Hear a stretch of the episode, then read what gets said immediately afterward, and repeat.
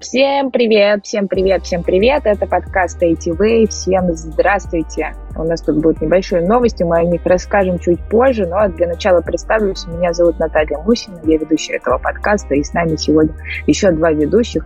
Один из постоянных ведущих Павел Калашников. Паша, привет. А, привет. Если я сегодня буду внезапно прерываться, и моя речь будет сбивчивой, потому что я очень болею, друзья. То это как всегда. Вот. А, продолжаем. И с нами еще один наш ведущий. Вы наверняка его слышали в других наших подкастах. А, его зовут Артем Осинцев. Артем, привет. Всем привет, привет. Артем там где-то гуляет по разным бункерам, вот, и мы чуть попозже у него спросим, как дела. А... Да, я очень извиняюсь заранее да, за качество звука, я тут в какой-то бомба. Вот такой вот многосторонний человек, который не только электроникой занимается, но еще и по катакомбам гуляет. Вот. Ну а сегодня у нас будет много новостей. А, мы обсудим то, что у нас происходит и в мире, и в России. Очень много разных крутых вещей произошло. Я, например, была в отпуске, и когда зашла потом по итогам этого отпуска в интернет, потому что у меня был такой небольшой детокс с этим связанный. Немножко офигела от того, как много всего произошло за этот период, поэтому мы много чего обсудим. Вот. Но для начала обсудим локальные новости, которые непосредственно связаны с нашим подкастом. Ну вот. Потому что, если вы слушаете наши выпуски, вы знаете, что мы обсуждаем много всякого разного, в том числе и локального. И в одном из эпизодов мы обсуждали а, операционную систему Ульяновск БСД, вот, и у нас тут появилась новость про то, что с нами связался разработчик как раз этой системы. Ну-ка, давай-ка, Паша, рассказывай, что же у нас произошло. А, да, а, в, в, в одном из выпусков мы скинем это, ссылку на этот выпуск в описании и еще добавим ссылку на, э, на выпуск про э, то, как стать разработчиком электроники, где вы можете узнать, кто такой Артем конкретно, да, вот, который сегодня у нас ведущий еще. Эти обе ссылки будут в описании. И, соответственно, в выпуске, где мы рассказывали про Ульяновск БСД, для тех, кто э, не слушал вкратце, Ульяновск БСД это операционная система, которая сделана э, сотрудником, э, ну, одним специалистом из Ульяновска, соответственно, да, на базе а, а, операционной системы BSD. Вот. Э, и мы рассказали, сделали какие-то свои догадки по поводу этой операционной системы, обсудили, немножечко посмеялись. Вот. Но и в целом посоветовали попробовать ее. Вот. Э, и с нами связался, соответственно, разработчик этой операционной системы и сказал то, что мы немножечко исказили данные о нем, да, когда рассказывали о нем. Вот, хотя мы эти данные брали из э, с сайта э, Ульяновского государственного технического университета, да, где, соответственно, была информация о нем как о, о сотруднике университета. Вот. И он приложил ссылку о том, э, кем он является сейчас, как учился, на что учился, где работает и так далее, так далее, так далее. Вот. Э, мы эту ссылку приложим в описании, потому что мы упомянули человека. Э, в итоге не по нашей вине э, выдали о нем некоторые неверные данные. Я считаю, что такие вещи нужно исправлять, поэтому ссылка на Волкова Сергея Вячеславовича приложена будет в описании, так что чтобы, чтобы вы узнали, кем является разработчик операционной системы под названием Ульяновск БСД. Это первое собственно, маленькая такая вещь. Я, я по такому поводу очень рад, то, что люди не сразу не идут в негатив, да, когда слышат э, какой-то негативный аспект, а действительно входят в положение, понимают то, что ну, не можем мы в рамках еженедельного подкаста полноценно изучать и углубляться там во все темы, все-все-все там вещи перепроверять и так далее, да. Мы, грубо говоря, пользуемся первыми двумя ссылками в Э, по, по запросу в Гугле, и это в современном мире нормально, да, то есть мы, довер, мы доверяем так или иначе поисковым системам, вот, э, это нормально для, не для профессиональных журналистов, безусловно, а вот для, я не знаю, для, для, подкастеров, короче, это нормально, вот, вот, вот что я могу сказать. Э, в общем, в общем, Сергею спасибо, вот, э, и сп- спасибо, что пришел в подкаст, что написал комментарий, он написал комментарий в том месте, где послушал подкаст конкретно на Ютубе, да, вот немногие наши слушатели пишут комментарии в, э, в тех местах, где слушают подкаст, а вот надо бы, вот, если не знаете, где, где, где написать комментарий, пишите ВКонтакте или на Ютубе. Найти, соответственно, несложно по тому же названию, по которому, по которому вы э, слушаете в своем подкаст-приемнике. Вот. Э, и вот, и мы с ним хорошо пообщались потом в личке, и Сергею за это спасибо. Все, ссылку приложим в описании. А мы его потом позовем к себе, чтобы он нам рассказал про операционную систему уже с точки зрения разработчика. У меня, честно, такой идеи в голове не было. Я думаю, что я теперь ему напишу, скорее всего, об этом. Либо он услышит сейчас это здесь в подкасте, и Сергей, мы тебя приглашаем, но я в личку еще добавлю, как немножечко приду в себя и выздоровлю. А, е, ну вот. А, и сегодня у нас будет еще очень много разных отсылок к, к разным эпизодам, которые мы уже записывали. Как вы помните, а, один из подкастов у нас был, ну, один из эпизодов был посвящен тому, что мы вспоминали классную новость про существование Винампа, очень крутого музыкального плеера, и тогда эта новость была приурочена к тому, что разработчики отдали дань уважения этому музыкальному проигрывателю и а, создали сайт, где можно было скачать 65 тысяч скинов а, для этого плеера. Вот. И тогда Паша был наказан очень серьезно, потому что Паша перепутал Винамп и AIM. Вот. Ну и мы, соответственно, сделали опрос ВКонтакте, который, а, в котором нужно было выбрать а, среди двух музыкальных плееров, Винамп и Аимп, тот, который вам нравится больше. Вот. Ну и давай, Паша, оглашай, оглашай результаты опроса. К слову, я после этого выпуска э, все-таки вспомнил, что такое AIMP, да, именно сел и разобрался. И действительно, оказывается, я большую часть своей жизни пользовался AIMP, еще начиная с AIMP 2. Это, знаешь, вот те самые воспоминания, которые начали появляться в голове, вот, из далекого прошлого, когда у тебя появилась на то причина. Вот, победил, безусловно, им, потому что, ну, я не знаю, потому что я тоже с этим согласен, вот такая у меня мысль. Вот. Э, единственное, что я свое наказание Наташа еще не выполнил, я обещал написать сравнительную характеристику, маленькую статейку по этому поводу. Я не написал, потому что, опять же, нахожусь на больничном, вот, э, и как выйдет с больничного, обязательно, и мы еще раз вернемся к этой теме. Зачем? Блин, ужас какой. Вот. И, и соответственно, ну, проведем сравнительную характеристику э, двух двух программ, которыми уже практически никто не пользуется. Да, очень важная, полезная информация. Друзья, вы сюда за этим и приходите, come on, да. Это называется «ты наказан за то, что перепутал и не подготовил материал». Смотрит он там первые две ссылки в Гугле. Надо копать глубже. Вот.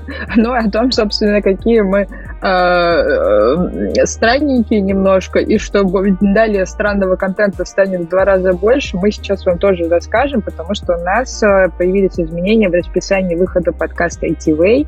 Например, сегодняшний подкаст мы записываем в субботу, и а, теперь так будет всегда, но это не значит, что наши четверговые выпуски будут пропадать. Мы теперь записываемся два раза в неделю, в четверг и в субботу, и вот почему.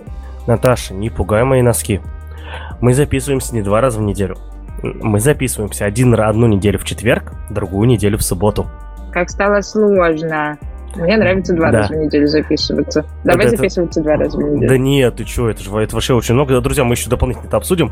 А, о, кстати. Ставь лайк, если хочешь, чтобы мы записывались два раза в неделю. Нет, а мы сделаем еще один опрос, серьезно, мы сделаем еще один опрос, вот, и, и все равно потом сделаем так, как э, решит большинство ведущих этого подкаста. Вот, но я, ну, я думаю, что да, выпускаться два раза в неделю, это, конечно, перебор, потому что, а, люди не будут успевать слушать, да, и б, ну, не происходит все-таки за две недели, ой, за полнедели, тем более, там будет не полнедели, а в каком случае два дня вообще, да, столько всего интересного, чтобы, э, ну, действительно как-то сделать интересный подкаст или найти гости и так далее, да, и это как-то уже будет, не знаю, напряжненько и два раза в неделю это сложно. Сложно, сложно, конечно.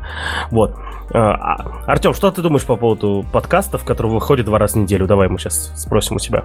Да не знаю даже. Это, это да, это, по-моему, часто. Я максимум раз в пять недель слушаю, и, ну, не знаю, по-моему, это большая работа уже такая. Вот, так что изменения в расписании, которым мы, соответственно, вроде бы все поняли, но, скорее всего, видимо, как-то у нас с Наташей разошлись по этому поводу мысли о том, что в одну неделю мы записываемся в четверг, в другую, и подкаст выходит, соответственно, в пятницу. В другую неделю мы записываемся в субботу, и подкаст с большой вероятностью выходит в субботу, но, возможно, и в воскресенье. Вот, соответственно, вот теперь мы работаем и живем вот так вот примерно. Вот. А я поняла, почему так, потому что мне только одно приглашение в Google календарь пришло. И оно пришло раз в две недели. Если ты посмотришь внимательно, там вот в Google календаре можно выставлять э, повторы не только по неделям, по месяцам, а еще есть настраиваемые повторы. Соответственно, там настраиваемый повтор в этом мероприятии повторять каждые две недели, э, там, в субботу или в четверг, я написал. Мне только на четверг пришло, а на субботу не пришло. Поэтому я и забыла, и запуталась, и вообще. Поэтому, друзья, коммуникация в команде очень важна. 90% проблем работы команды – это проблема коммуникации. Используйте современные э, способы коммуникации, такие как Google календари, э, там, я не знаю, всякие слаки, э, что еще там из такого общего там таск-трекера и так далее, так далее, так далее, чтобы ваша команда работала лучше.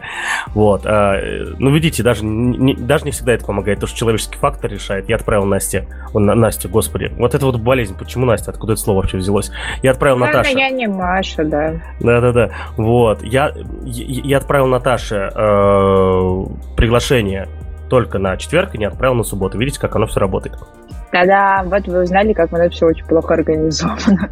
вот так вот мы и готовимся к подкасту. Шутка, на самом деле нет. Дело, наверное, в том, что я, наверное, ушла от рабочего ритма и немножко протупила с вопросом внимательности. Вот, но ладно, это все ерунда, потому что у нас есть другая новость на обсуждение, и пришла она к нам из личного опыта Марии Калашниковой, вот, и мы узнали о том, что Инстаграм очень сильно о нас заботится. И заботится он у нас следующим образом. Маша а, в сентябре, ну, не так давно, а неделю назад, скорее всего, нет, даже две, а, опубликовала у себя твит о том, как она опубликовала фотографию в Инстаграме, вот. А фотография была в виде... Кар... Ну, точнее, это была не фотография, это была контекстовая картинка, в которой было написано, что не существует безвыходных ситуаций, лишних людей, случайных встреч и потерянного времени. То есть такая просто мотивирующая история. А, ничего такого в ней криминального нету, просто такая философская мысль, а, немножко вам мотивации в ленту, понимание того, что вы не один в этом мире, всегда можете рассчитывать на поддержку и так далее. И случилась следующая история. Инстаграм у нее этот сторис заблокировал убрал его из ленты новостей, удалил его. А, и, собственно, удалил он его по причине следующей. Вот текст вы уже слышали, понимаете, что он такой чисто на ментальное здоровье направленный. А, а причина удаления была указана следующее, что удалено было за самоубийство или нанесение увечий себе. Притом это цитата. Это цитата. Контент, в скобках истории, удален за самоубийство или нанесение себе увечий.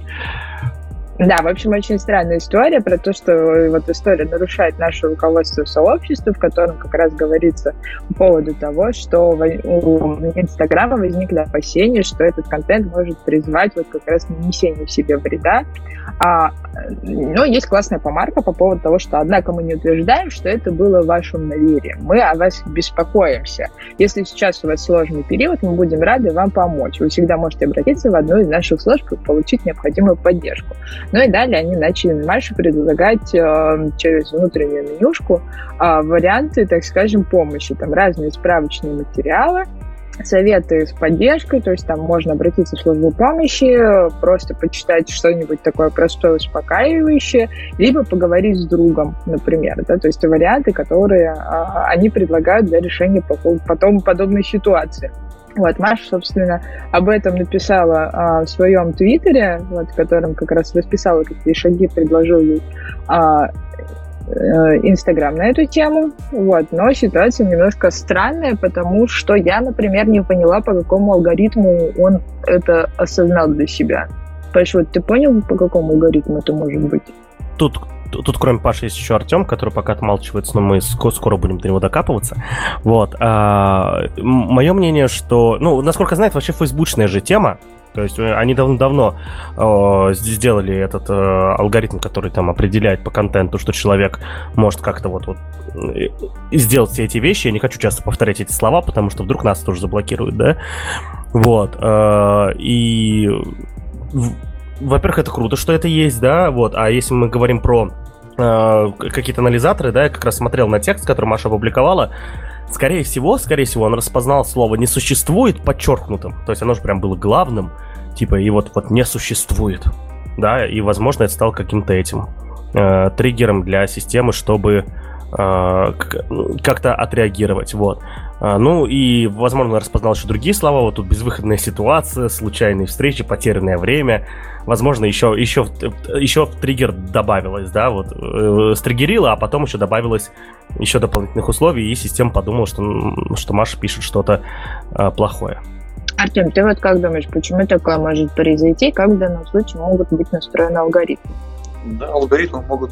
Я согласен с Пашей его. Наверное, это очень много неопределенных слов, которые многозначные, и система просто не смогла уловить смысл, наверное, контекста, и поэтому ну, может быть как такая защитная реакция, много неоднозначности, много каких-то там что-то вроде наставлений, таких вот пирос какой-то. И, возможно, он подумал, ну, на всякий случай лучше я тебе посоветую обратиться в какую-то помощь, да, может, тебе надо реально требуется.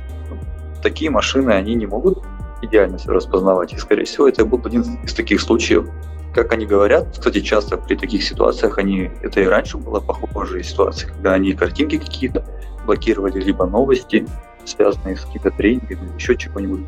То есть они говорят, как, мы лучше перестрахуемся, вы нам напишите, мы это исправим, чем мы это пропустим мимо. То есть так это аргументируют. Слушай, мне кажется, было бы интересно, если бы потом в итоге оказалось, что у них есть база, например, каких-нибудь суицидальных записок, и вот часто встречающиеся слова вот в этих записках в итоге обрабатываются нейронной сеткой, искусственным интеллектом, и потом выдается похожие результаты, в итоге блокируются сообщения, которые содержат в себе большее, большее количество каких-то ключевиков. Это было бы, наверное, прикольно. Я думаю, что они примерно по похожему принципу и действуют. Да, наверняка такие штуки уже есть. Например, я недавно слушал про такую нейронку, как PGP3, такой алгоритм, он раз и нацелен на распознавание речи, распознавание текста, смыслов, понимания, и они уже давным-давно используются, такие штуки. Ну, как давным-давно. То есть исследуются такие... Исследование текстов происходит давно, а PGP3 — это такой революционный, его называют алгоритм, который начинает обработать тысячи параметров входных там, данных и выдает очень большую вероятность. То есть он может практически а, понимать смысл. Вот, у него такие есть задатки, и большую ставку на него ставят. Возможно, да, такая штука и работает, там крутится. Правда, она не всем доступна, она очень ресурсоемкая, но такие гиганты, как Facebook, наверняка обладают ими. Да, наверняка это так. Ну ладно, в принципе, мы это поняли. Можно даже свои предположения, если у вас тоже есть какое-то мнение на этот счет, писать нам в комментариях. Нам тоже будет очень интересно это узнать. И еще, да, важный момент. Мне очень понравилось э, те советы, которые они предлагали. То есть выдохните, или напишите другу, или займитесь чем-нибудь успокаивающим. То, то есть это я не знаю, это та, та самая ситуация, когда э, системы, ну вот системы созданы и вот э, действительно, не знаю, это, ну, это, э, э, это же фактически тоже часть интерфейса, да, которая, соответственно, призвана донести до человека какую-то информацию. И здесь это сделано так знаете, ну вот, по крайней мере, по скриншотам, которые я видел от Маши, сделано так, не, не, вот очень сильно с заботой, да, вот тот самый случай, когда действительно подумали о формулировках как следует, да, когда подумали о том, как это все должно выглядеть, э, чтобы ни в коем случае человека вот не, не раздражать, он не закрыл эту вкладку, да, это очень важно, потому что если человек находится в таком состоянии, я не эксперт, да, вот, но я уверен, то, что есть немалый шанс, что он может такую вкладку просто закрыть, вот, э, и я, э, я очень надеюсь, что все эти тексты, все эти предложения, которые здесь вот э, сделаны и показаны на этих скриншотах, которые вы сможете, друзья, найти в ссылках в описании, да, в Твиттер-трейде, они действительно согласованы и написаны вместе с психологами, которые работают, э, работают в этой среде и Интересно, кстати, блин, я не знаю, можно ли где-то узнать статистику, насколько это помогает или нет, или как вообще это выяснить. Вот хочется выяснить, работает это или нет в итоге. Но мне кажется, это невозможно, к сожалению. Или к счастью. Грустно.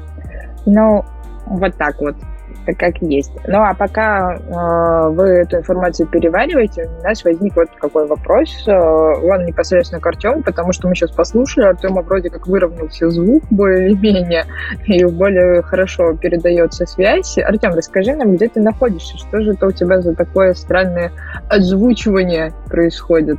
Да, дело в том, что я сегодня участвую, точнее, являюсь экспертом на на будущем чемпионате WorldSkills Russia. Это такие соревнования, которые организуются вузом, либо еще какой-нибудь образовательной площадкой, на базе которой происходят вот соревнования студентов, работников, школьников, если говорить про Junior WorldSkills. Вот. И меня позвали экспертом, и сегодня, завтра мы два дня с утра до вечера будем здесь находиться, следить за участниками, оценивать их работы и так далее, и так далее. Я сейчас нахожусь в корпусе СВТИ в городе Томске. Это корпус ТГУ, физико-технический институт. Здесь вот наша площадка расположена. Вот. Это очень здорово. Я вот всегда, кстати, уже сколько лет сталкиваюсь с WorldSkills, мне всегда очень нравился этот проект и продолжает нравиться, потому что действительно проводит э, чемпионаты для по классным компетенциям, которые, в принципе, не считаются такими супер популярными в плане рынка труда, но при этом э, действительно классные рабочие штуки. И особенно приятно мне было в свое время на русском репортере читать интервью ребят, которые участвовали в WorldSkills, вот, и рассказывали очень классный experience про то, как они потом на международных соревнованиях делают всех с помощью листочка в клеточку. А, друзья, вы такие классно начали обсуждать WorldSkills, а расскажите, пожалуйста, для тех, кто не в курсе. Нет, я в курсе, что такое WorldSkills, но расскажите, пожалуйста, вот я думаю, что Артем пускай это сделает, раз уж он там. Что такое WorldSkills, да, и зачем он нужен, ну и чуть больше подробностей. Ну, сам WorldSkills появился достаточно давно. Это, если не ошибаюсь, то ли Штаты, то ли Испания, не буду, сейчас точно не помню, но, в общем, это появилось достаточно давно, уже лет больше 40, по-моему, лет проходят эти соревнования. Изначально эти соревнования были э, среди рабочих профессий, да, вот как правильно сказали, потому что это были э, соревнования между там, слесарями, там, электриками, строителями там, и так далее, так далее. То есть в основном это были рабочие профессии. И там суть была такая, чтобы популяризировать э, вот эти вот рабочие профессии э, для того, чтобы люди в это втягивались и более качественных мастеров э, чтобы у более крутых мастеров была возможность как-то проявить себя и более подняться, так скажем, по своей карьерной лестнице, можно сказать так. Покачать, прокачать свои скиллы, показать свое мастерство и так далее, и так далее. Вот. И постепенно, со временем, все это начало выливаться и в айтишные, и в инженерные, в принципе, э, направления. То есть э, раньше вузы этим не занимались, а последние несколько лет вузы уже активно э, тоже вливаются в это движение и проводят соревнования по таким компетенциям, как прототипирование. Вот, э, я сейчас являюсь, э, работаю в, этой, в этом профиле по прототипированию. Также есть э, квантовые вычисления, есть веб-разработка, дизайн и так далее, и так далее. Их очень много.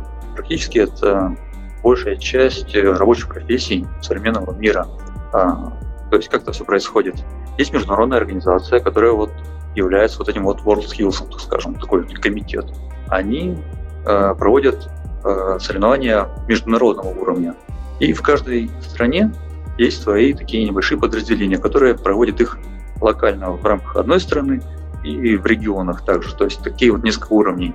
Можно сказать, есть городской уровень, потом есть какие-то региональные, потом все российские, если мы говорим про Россию, и потом кто побеждает на России по какому-то по какой-то компетенции, направлению своему, они отправляются на международные соревнования, и там уже очень серьезные этапы, очень серьезная подготовка и э, очень высокий, так скажем, стресс участия в этих соревнованиях, потому что чем выше поднимаешься, тем больше конкуренция, во-первых. Во-вторых, задания тоже очень хитрые здесь, и без, так скажем, хорошей подготовки нельзя, даже будь ты хорошим мастером, тут нужно очень так точно распланировать свои действия, свое время и так далее, чтобы получился хороший результат. Вот. То есть это такая вот интересная штука, вроде соревнования, олимпиад, но уже более высокого уровня. В этом году, кстати, э, возраст участников увеличили до 32 лет, кажется.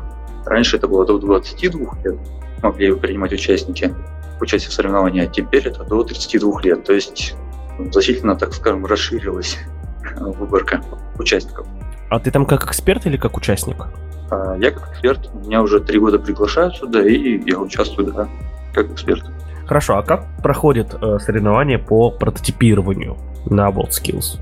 Ну, первый день, вот сегодня, им выдали, участники приходят, сначала регистрируются, им выдают э, тулбоксы, такие коробки, в которых находятся все необходимые инструменты. То есть они не только должны что-то на компьютере сделать, но еще и подразумевается, что они должны уметь работать руками, то есть как-то обрабатывать свои изделия. То есть что такое прототипирование? Ребята должны сделать, э, им дается задание изготовить какое-то изделие. В этом году это изделие шлем. Ну, вот у нас такое задание. А, то есть что им нужно сделать? Им нужно создать 3D-модель сборную, разработать чертеж, потом напечатать его на 3D принтере, обработать как-то. Там у них есть разные инструменты, они сами выбирают, каким инструментом им удобнее это сделать. То есть там есть у них ножовка, у них есть э, так, шлифовальные всякие там, как-то забыл, слово вылетело. Наждачная бумага есть, есть какие-то пилочки, сверла и так далее. То есть сегодня первый этап, они э, открывают задания, они их заранее не знают, начинают моделировать, потом через первые полтора часа они создают 3D-модель, потом они сдают ее на проверку. Эксперты все эти модели собирают, проверяют и оценивают. А там тоже очень много требований, в каком формате нужно заводить эти э, работы, в каком формате нужно сохранять, куда и как это все оформить. То есть множество нюансов, ты можешь сделать классную работу, можешь сделать крутую модель, но просто сохранить в другом формате, и она не засчитывается уже автоматически. Ты можешь сохранить в виде нескольких, э, каждую деталь сохранить в разных файлах, это тоже не засчитывается. Ты можешь сохранить не в том формате, вот сегодня такие варианты уже все были. Кто-то не в том формате сохранил, кто-то сохранил э, один, одну модель вместо сборочной и так далее. Вот. Потом они э, приступают к печати на 3D принтерах, все это печатается, и в конечном итоге его завтра второй день завершающий, они должны это все обработать. То есть как-то отшлифовать, покрасить, э, сделать какие-то отверстия, если необходимо, ну и так далее. И завтра к вечеру уже будут подводиться итоги. Зачем люди в этом участвуют? Ну, я уверен, что есть какие-то денежные призы, там другие плюшки, но я сейчас говорю про мотивацию, наверное, более высшего порядка. Ну, это, во-первых, очень престижно. Так, если, например, вы побеждаете World Skills в отборочном этапе, вы автоматически отправляетесь на этап более высокого уровня, то есть там на всероссийские соревнования. Вот. Э, это очень большой э, показатель для работодателя. То есть, например, если ты участвуешь в WorldSkills и победил свои компетенции, значит, ты наверняка крутой парень, потому что высокая конкуренция, это, во-первых. Во-вторых, там нужно проявлять не просто свои знания, но вот именно умение своевременно и очень быстро владеть всеми этими инструментами и сориентироваться в неизвестной задаче. То есть это что-то вроде хакатона, но в хакатоне ты можешь больше проявить свою фантазию. А на соревнованиях, на Олимпиадах ты должен четко э, согласованно с регламентом работать. И ну, это очень круто, в общем, я так, так. Uh, вот вот Наташа Артем, вот э, я честно не встречал ни разу э, кейса, когда, э, ну как бы, я не знаю, когда э, ну, WorldSkills кому-то помог никогда не встречал этого, соответственно, кейса, вот, э, хотя я знаю людей, которые выигрывали вот региональные этапы, вот, всероссийских победителей нет, у меня таких знакомых нет, но никогда не слышал этого, более того, сам участвовал в подобных турнирах, да, когда еще был школьником даже, да, то есть когда еще даже профессионалом не был, но это был, это был не Skills, это были его аналоги, вот. Э, и, насколько я знаю, такая штука хороша именно в плане опыта, да, вот, в плане, ну, вот именно когда ты учишься вот именно такому мышлению, да, немножечко мышлению в ситуации, когда у тебя мало времени, мало ресурсов, э, стресс и так далее, и ты учишься этому мышлению, учишься там вот как раз-таки принимать решения верно, исполнять их. А как бумажка, как строка в резюме, это, ну, едва ли помогает, что ли? Или с WorldSkills все иначе, как раз-таки? Нет, ты верно сказал, да. То есть это не гарантирует тебе каких-то плюшек на работе, при и так далее, да. Но, тем не менее, это большой плюс к э, показателям твоей практики. Вот, например, приходит рабочий, то есть рабочего, как он может, могут оценить рабочего, там, электрика. Он скажет, у меня стаж 5 лет.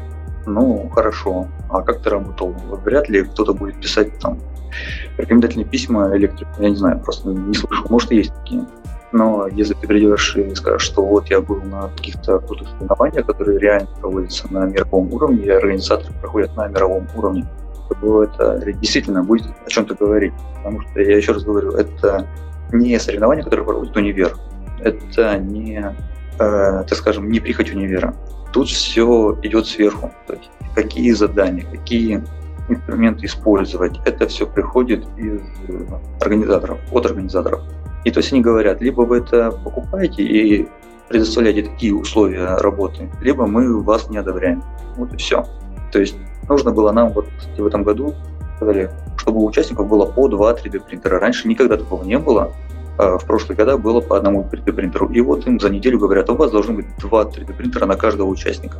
И вот университет ломает голову, где им достать еще 5 3D принтеров за неделю. Купить они их, естественно, не успеют, да это больших денег стоит. И приходится выкручиваться. Если бы они, например, их не нашли, э, у них бы легко могли сказать, что ну, в этом году, ребята, вы не будете проводить такую компетенцию, как прототипирование. Вот и все. Вот как-то так. Я смотрел видосики на ютубе, прости, Наташ, да, я перебил, пока про 3D принтер это.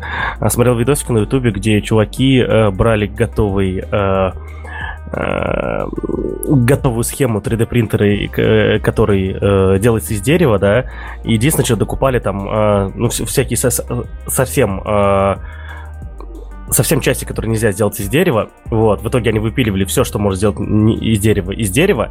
Вот, и докупали сопла там, и вот, э, вот какие-то моторы и так далее, которые можно найти в любом небольшом городе уже, да, которые взаимозаменяемые, более того. И собирали так 3D принтер. Вот, так что, возможно, это был бы выход. Э, кстати, разговор о 3D принтерах, это вот та игрушка, которая э, я уже хочу несколько лет, вот. И я ее не покупаю только потому, что боюсь то, что я ее куплю. Во-первых, я ее куплю, наверное, в разобранном состоянии.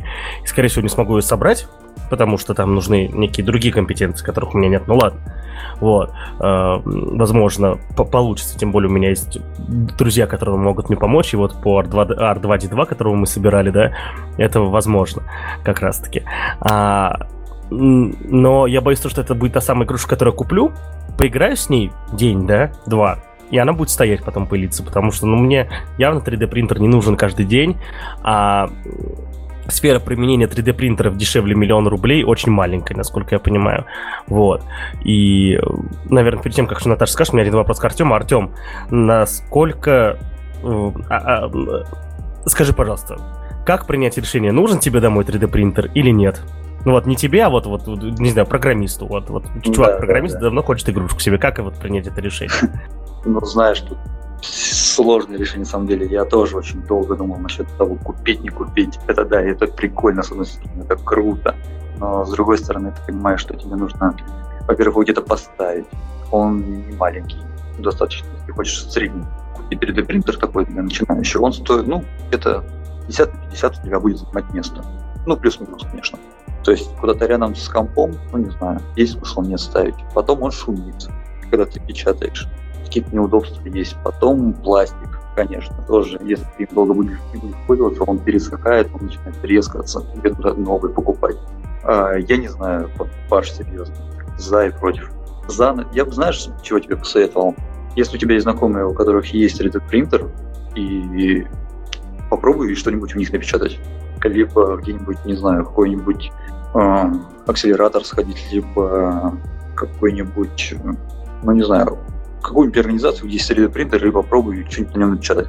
Потому что, ну да, э, если ты купил, то ты будешь часто, хочешь туда делать, но тоже сидеть и какие-то нелепые игрушки мелкие, тоже долго тебе удовольствие не принесет. Так что не знаю, не знаю. Хотя я в свое время думал купить его, когда начинал заниматься электроникой, чтобы печатать всякие корпуса, всякие там э, стойки, какие-то ну, какие-то детали, комплектующие, которые реально нужны. Но в основном это корпуса идут, корпуса и какие-то формы для чего-то там, для часов, например, на разрядных индикаторах. Вот я себе как-то собрал такие часы и долго не мог понять, блин, из чего сделать корпус. В итоге, э, ну, 3D принтера у меня нету, где-то его покупать, арендовать тоже что-то руки не дошли. И лежат у меня часы, рабочие часы, но, блин, просто в коробке светятся. Вот такая штука. Так что если ты не нашел еще, куда ты будешь точно применять, наверное, не стоит это брать. Вот, это просто будет дорогая игрушка, которую чаще потом э, через неделю продают на Авито где-нибудь так. Поиграются, поиграются и продают. Либо по частям, либо еще как-нибудь. А, я на самом деле нашел один кейс, который э, может пригодиться, чтобы вот для покупки 3D принтера и который будет часто использоваться. Это э, печатание деталей аналогичных по размеру и форме деталям Лего. То есть мы э, с Машей, с моей женой очень любим собирать лего, да, то есть я понимаю, что для взрослых людей это... Хотя, господи, come on, причем тут взрослые и невзрослые люди, там давно все это стерлось уже.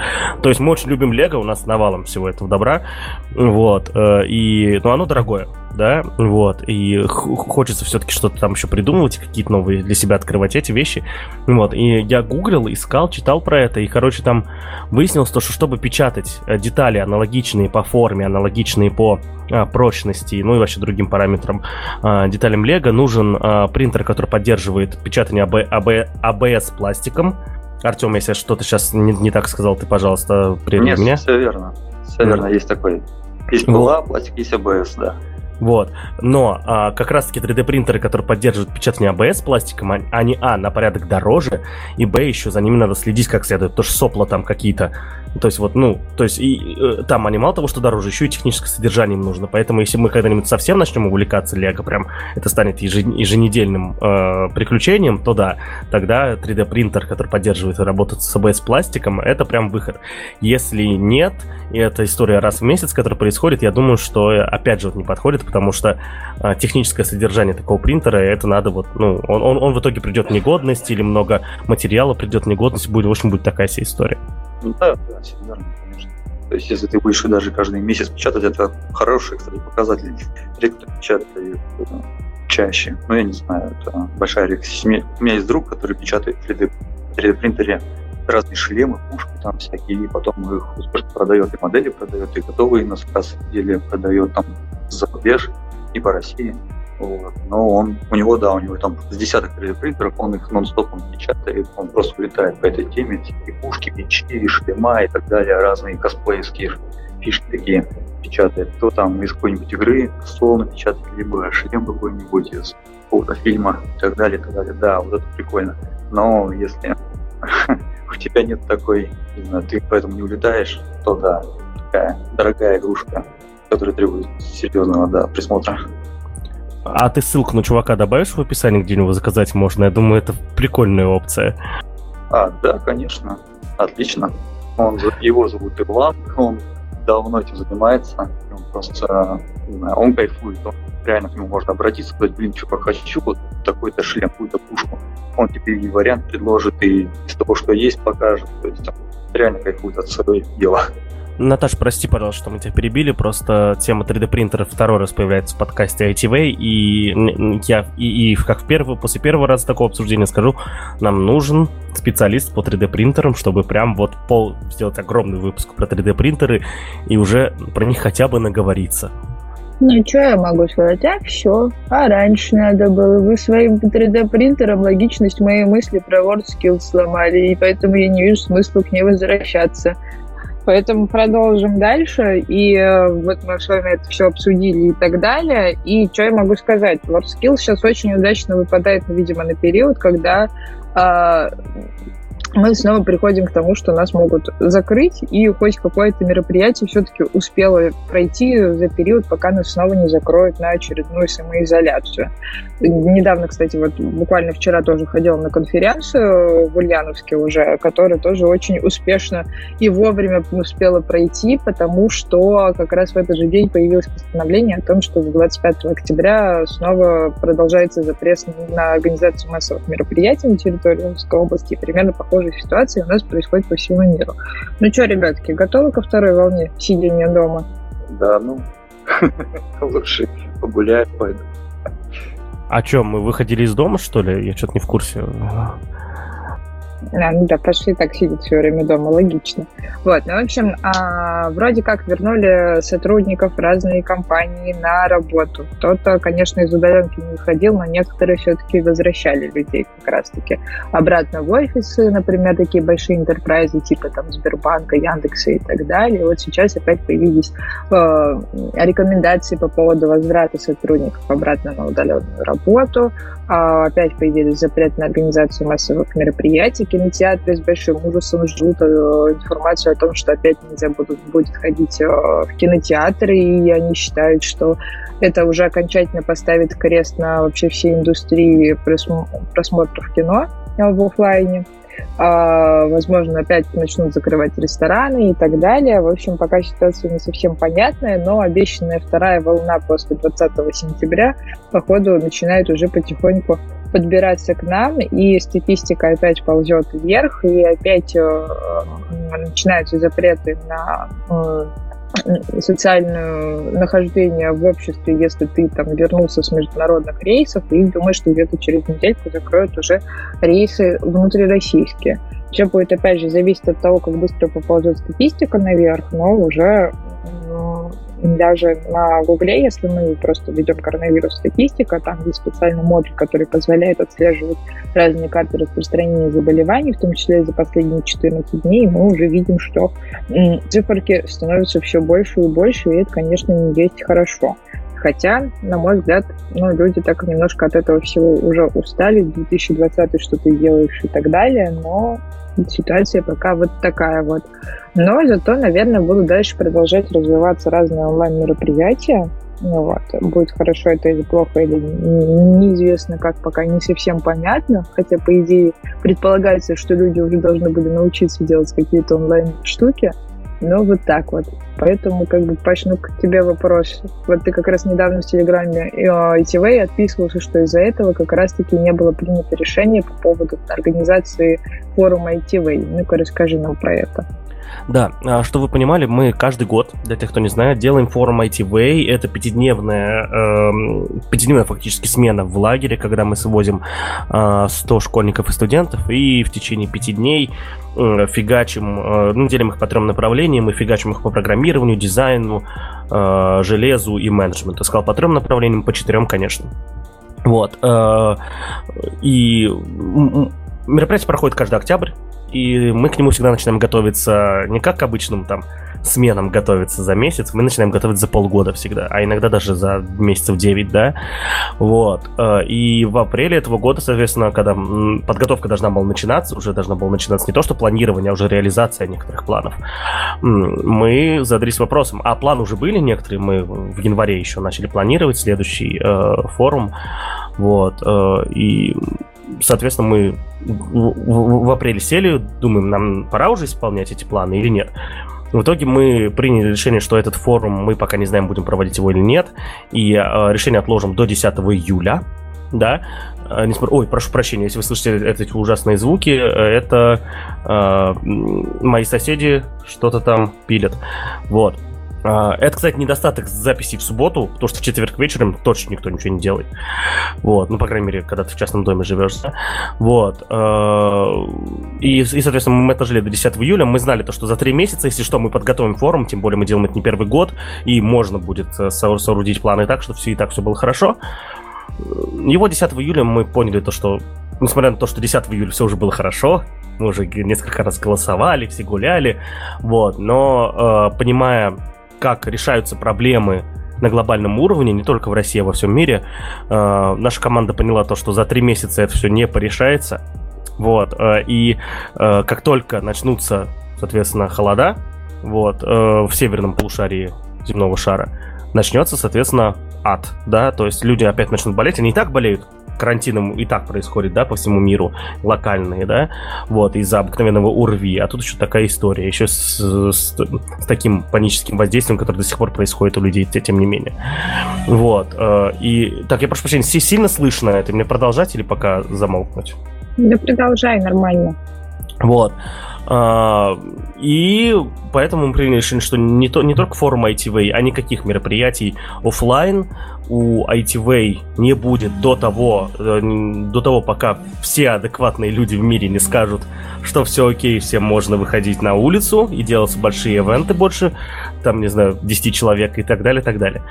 Вот, э, поэтому никаких офлайн мероприятий у ITV не будет, и более того, у меня сейчас несколько переписок уже идет, да, личных, публичных в том числе, э, публичных в Твиттере имеется в виду, да, э, с людьми, которые организуют мероприятия, и я хочу активно доказать всем то, что даже если перед вами есть какие-то обязательства, проводить мероприятие, это, я не знаю, это последнее сегодня, что можно сделать, потому что тем более сгонять на них людей, как очень часто делается у нас в стране, да, вот, это последнее, что можно сделать, потому что э, сейчас это вот как раз-таки находится инкубационный период у всех болезней, которые в октябре выстреливают. Да, а к ним еще добавился в этом году коронавирус, а октябрь это всегда самый сложный месяц. Он октябрь всегда по эпидемиологической ситуации сложнее марта да, и вот что будет происходить в школах, в универах и так далее, я даже представить себе боюсь через две недели. Возможно, мы с вами будем обсуждать не IT, а э, следующие выпуски подкаста будут э, говорить о том, как э, найти себе пропитание в этом изменившемся мире, да, то есть, ладно, я безусловно шучу, но мысли вы мы поняли, то что все, октябрь будет сложнее марта, сто пудов. Вот, в общем, не знаю, что будет, я даже немножечко боюсь. Вот. Ну, еще, и, вот, и вот, соответственно, я сам сейчас болею, но у меня точно уже УРВИ, потому что уже все сходит на нет, но дня 4 назад, когда меня, соответственно, разнесло, я думал, ну все, капец, заболел коронавирусом после того, как перестал быть мейнстримом. Молодец просто. Ужас. Ты сейчас, когда говорил, это так забавно было такое ощущение, что ты, у тебя съемки фильма «Техасская резня бензопилой», и за тобой сейчас придут. Очень смешно. Вот. Вот, и, короче... Ну, да, Артем. Да. я хотел немножко дополнить, да, про то, что у многих сейчас переходят на реально какие-то онлайн-площадки. Вот пример у меня живой из моей работы. Э, мы организовываем, вот в октябре у нас будет 16 октября Колобфест. Это такой глобальный фестиваль, где собираются все школьники, и бизнесмены, и студенты, и проекты, и так далее, и так далее. И те, кто умеет, те, у кого есть продукты, они демонстрируют свои, свои решения, показывают, как это работает, рассказывают, привлекают новых, так скажем, людей, ребят себе в команду, а те, кто только учится еще, они могут показать свои какие-то студенческие проекты, школьные, и тоже ну, вливаются в интересные реальные проекты, которые представляют бизнес. Вот. В том году а, крутые диджеи, вот называется, не знаю, лофт стиль, по-моему, да, это? Когда типа черновая работа выполнена, ну и там уже какие-то движения происходят. Вот такая вот у нас была площадочка. И в этом году, опять же, когда в сентябре говорят, что все думали, что к сентябрю все это уложится, и такие говорят, вот 29 августа сказали, о, ребят, все, теперь точно у вас должна быть онлайн, нам так говорит федеральный э, организатор вот этого мероприятия, который мы отвечаем за организацию в Томске именно. Просто также проходит и в других регионах. И мы такие, опа, надо сделать онлайн-площадку за полтора месяца. И все, и тут начался полный кошмар. Ну, можно сказать, мы немножко молодцы, мы придумали небольшую 3D-платформу, сделали различные интересные решения, вот тоже. Это как... Ага. Артем, у тебя как, как будто какие-то проблемы с коннектом. Можете попросить переподключиться, потому что мы уже потеряли ход мысли немного. А, окей. А пока Артем переподключает... Угу. Пока Артем переподключается, э, соответственно, мы... Э, я хочу быстренько анонсировать, что сегодня... Э, сегодня 20... Какое сегодня число -то? 26 сентября будет прямая трансляция нашего шоу «И так сойдет», где вместе Юля Силова, где Юля Силова будет учиться проходить кейс-интервью. Что такое кейс-интервью? Это, это и это интервью, которое делают обычно больших компаниях, где вам э, прямо во время интервью дают э, кейсы реальные или около реальные на решение. Вы должны во время интервью их учиться решить. Что такое кейсы, как их решают и так далее. Э, это мы обсуждали в выпуске, соответственно, с самой Юлей. Э, кажется, это был прошлый выпуск, если память не изменяет. Ссылка на него будет в описании. Это будет выпуск, это был выпуск про кейс чемпионата. Обязательно послушайте. Вот я понимаю то, что сегодня, скорее всего, э, навряд ли кто-то успеет послушать этот выпуск. Вот, но в любом случае ссылку на видео, э, которое будет уже в записи, мы тоже приложим в описании. Соответственно, смотрите, слушайте, как проходить кейс-интервью, потому что даже если вы не участвуете в кейс-чемпионатах, принцип, принцип кейс-интервью, он полезен, наверное, любому человеку, кто собирается идти на какие-то менеджерские и даже маркетинговые должности. Вот. И вот у меня здесь, наверное, вопрос к маркетологу Наташе. Э, Наташа, скажи, пожалуйста, как, как ты думаешь, ну, нужно ли уметь маркетологу так или иначе уметь решать кейсы? Ну, начнем с того, что маркетологу нужно вообще, в принципе, уметь э, мыслить во все стороны, да, довольно-таки масштабно. В маркетинге есть одно основное понятие, которое, по сути, определяет все, что происходит. Маркетолог должен уметь строить гипотезы. Вот. А потом эти гипотезы он э, с помощью различных инструментов подвергает проверке. Поэтому решение кейсов – это, так скажем, один из таких вариантов тренажера, которые довольно-таки полезно отражаются на общем мышлении. И поэтому, да, кейсы нужно э, тоже учиться решать, ставить себе какие-то ситуации, которые могут быть, и придумывать, как можно выходить э, из того или иного положения. Да? То есть э, с точки зрения именно такого общего понятия это довольно-таки полезная история. Артем, ты с нами? А, да, да, меня слышно? Да, тебя слышно. Пожалуйста, да расскажи про э, историю про тот самый фестиваль, где вы создали 3D-платформу. А, да, это Колобец, говорил про него. То есть мы сделали такую виртуальную площадку, где можно будет открыть э, сайт, и на нем будет такая виртуальная тоже платформа. То есть там будут различные стенды, будут различные макеты, которые можно посмотреть, разглядеть, 3D-объекты такие. И будут ссылки, различные видеоролики. То есть такая вот небольшое погружение с фрагментами фантастики и панк э, такого киберпанка. О. То есть различные арт-объекты будут и так далее, и так далее. Ну и различные интересные мероприятия можно проводить на базе этой штуки. То есть, э, так как мы не можем пригласить участников к нам, чтобы они сделали какие-то кейсы наши порешали, мы будем разрабатывать такие специальные боксы, в которые будут включены различные электронные компоненты, мы им будем отправлять, и они нам будут по видео демонстрации, либо там по Zoom, либо еще как-нибудь, будут нам рассказывать, объяснять, показывать свои вот наработки. Вот так вот мы перестроились в режим онлайн. Ну и думаю, большинство таких площадок будет так переходить. Вопрос. А, я как человек, который тоже совсем недавно поучаствовал в разработке ивент э, программ, event программного обеспечения, но там у меня были 4 бота просто, которые мы, которые мы сделали быстро, но тем не менее это просто боты. И я понял один момент, связанный с... Ну, я его раньше знал, потому что, или иначе, все-таки программный продукт, который мы делаем а, с теми или иными а, мероприятиями связаны. Но здесь прям было вот конкретно. Начинается мероприятие, начинается работа программного обеспечения. Такой связки, мне кажется, не было никогда прямой. А, и я заметил один важный момент, то что а, когда у тебя стартует любой твой программный продукт, другой, да, просто в интернете. Сперва туда приходит один пользователь, потом два, потом три, потом пять. И первые пять пользователей находят те самые там 50% багов, да, и ты спокойно на пяти пользователей все это закрываешь. В случае с ботами ко мне пришли сразу 200 да, и тот вечер был, на самом деле, это был какой-то ад, потому что э, я, во-первых, не был к этому готов, вот, я знал, что что-то упадет точно, но то, что придут 200 человек и, на, и напорятся на все возможные баги, их надо будет решать вот сразу здесь и сейчас, э, я к этому не был готов, и у меня, соответственно, вопросы э, к вам, ребята, Артем, я знаю вот про CollabFest, друзья, мы, э, если что, э, CollabFest на нашей же площадке тоже делает свой подкаст, вот, как вы готовы технически и морально к тому, что придет 200 человек, опять же, к ваш 3D-мир, и все грохнется. К этому надо быть готовым. Да, конечно. Мы запланировали за недельку, ну, я думаю, многие так делают по-хорошему, э, так скажем, недельку на тесты. То есть берем за неделю до официального открытия, официального, так скажем, рассылки информационных сообщений, мы заходим сами на эту платформу и начинаем грузить ее тестами. Что такое будет? Я думаю, ничего проще и, не знаю, как-то вернее верного варианта, кроме как тестирования и нагрузочного тестирования. Мы ничего не сделаем. Это самое такое верное решение.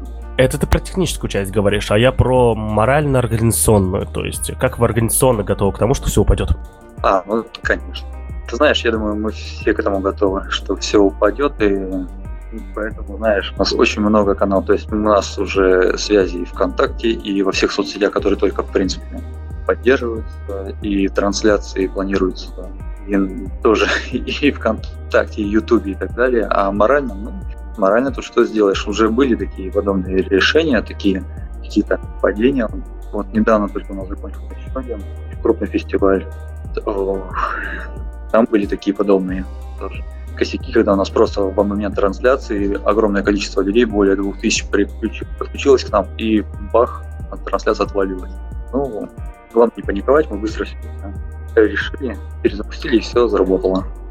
Окей, ну, в общем, да, это действительно интересная, интересная штука, и вот как раз таки, как of Fest, в том числе ITV, мы ищем какие-то новые форматы, то есть э, и так сойдет, что вы понимали, это э, наше шоу, которое предполагает не просто выступление с докладом человека или онлайн-мастер-класс, это предполагает общение двух людей, один учит, второй учится, и самое главное, что предполагается минимальная подготовка участников, кто в кадре, к этому действию, соответственно. И почему? Потому что и так сойдет. Вот, это, э, и, это выглядит, и это, как показала практика предыдущих двух шоу, это выглядит максимально натурально, да, и человек, когда не готовится заранее, он как раз-таки переживает все те же самые эмоции, которые переживает человек, который учится, да. Вот, и это клево, я считаю, это классненько и, в общем, прикольненько. Конечно, меньше информации получается давать, потому что когда ты не подготовлен, ты даешь меньше информации. Но может быть иногда меньше информации, но более логичной и понятной всем. Это лучше, чем много информации, которая понятно в итоге не всем, из-за которой люди отваливаются от хода мысли. Вот, так что вот так. Простите, просто выразил свое мнение немножечко. Мы что, для этого собрались, да, или что? Конечно, мы собрались чтобы слушать твое мнение. Именно так. Ну окей, продолжаем дальше. Я думаю, из того, что у нас сегодня в итоге получились довольно масштабные темы с прямым включением SwordSkills э, и некоторые новости, которые мы приготовили для обсуждения, мы сегодня в таком э, немножко блиц-формате проведем, просто приложим для вас ссылки, и я просто их очень быстренько озвучу. Итак, э, и если вдруг у ребят есть кому-то что-то к каким-то конкретным новостям добавить, то, соответственно, подключайтесь, просто это будет такое быстрое, быстрое переключение. Итак, впервые за 10 лет Википедия обновляет дизайн. Дизайн довольно-таки э, простой, они особо сильно там ничего не меняли. В, 2000, в конце 2021 года они его выкатят. В разработчике там просто э, некоторые скрытые менюшечки, появится сворачиваемая боковая панель, э, появится кнопочка переключения языка, там, некоторые выпадашки и так далее. Ничего сверхъестественного. Дизайн также останется таким же простым и лаконичным с черным по белому. Ну и, по сути, все. Вот. Э, это будет первое изменение, которое произойдет за 10 лет, которым мы с вами в Википедии пользуемся. А следующая новость. Илон Маск сказал, что теперь накопить на Теслу станет попроще, потому что через три года а, они выпустят новую Теслу, которая будет стоить уже не 37, по-моему, тысяч долларов, а 25 тысяч долларов за счет того, что они сэкономят на некоторых э, конструкциях батареи и какие-то новые разработки внедрят в данную Теслу. И в итоге Тесла подешевеет, станет более доступной, хотя, ну, конечно, она и сейчас ну, не выглядит особо сильно доступной, если вы являетесь э, рабочим среднего класса. Явно это не как Ладу купить, но, тем не менее, она станет уже поменьше, и будет интересно, какой будет представлен в данном случае концепт.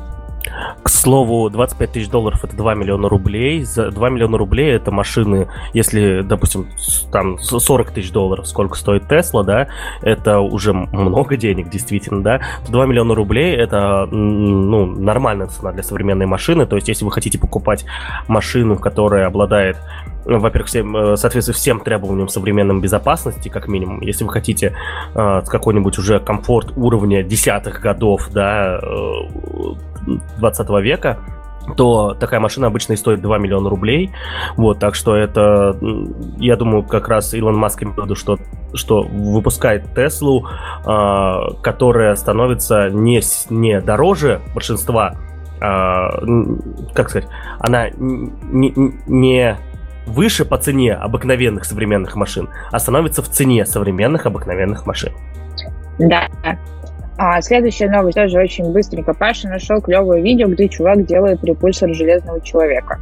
Э, Паша не нашел это видео, Паша следит за этим чуваком уже года два. Вот. Э, в общем, чувак, Alex Lab, вот, случайно врубил свое видео. Чувак Alex Lab делает уже в течение, кажется, пары лет костюм Железного Человека. Реальный, то есть не просто... Эм, э, это не просто получается, как это называется, косплей, да, а то есть, а технически оснащенные а, действительно устройства, то есть он сделал генератор, он сделал вот эти репульсоры, уже переделает, уже это уже второ, вторая версия репульсоров, да. Я, э, более того, у него этот же костюм не подключается никуда к розеткам, то есть вся у него энергия на нем же, да. Я думаю, что когда-нибудь он дойдет до того, что этот костюм будет э, и, и летать в том числе, то есть э, и парень действительно, ну, он когда это показывает все, да, как он все это делает, как он все это придумывает, я вот думаю, что о том, что я вот, я вот даже 3D принтер боюсь, что не соберу, а тут вот чувак такие вещи делает, да. В общем, я очень советую подписаться на его канал, как минимум, э, порадоваться тому, что у кого-то реально руки с правильного места растут, и, э, ну, и действительно подумать, потому что я пару раз гуглил о том, о кон- конкретных химических процессах, о которых он говорил, да, э, это, не, не, это не в этом видео, это видео, где он рассказывал, как делает этот э, блямбу вот этого железного человека, которая должна светиться и еще вырабатывать газ. Вот, э, газ нужный для, для репульсоров как раз-таки. Вот, э, я действительно погуглил хим, некоторые химические реакции, кое-что новое узнал. Возможно, там новое будет и для вас, то есть вы относитесь к этим видео не как к развлекухам, а вот действительно, когда он что-то рассказывает, и вы что-то не поняли, тормозните и погуглите, может быть, немножечко в железках и в современных вот таких вот э, интересных проектах что-то узнаете. Короче, очень советую, подпишитесь на чувака, тут еще есть кнопка спонсировать, но это уже как вам удобно.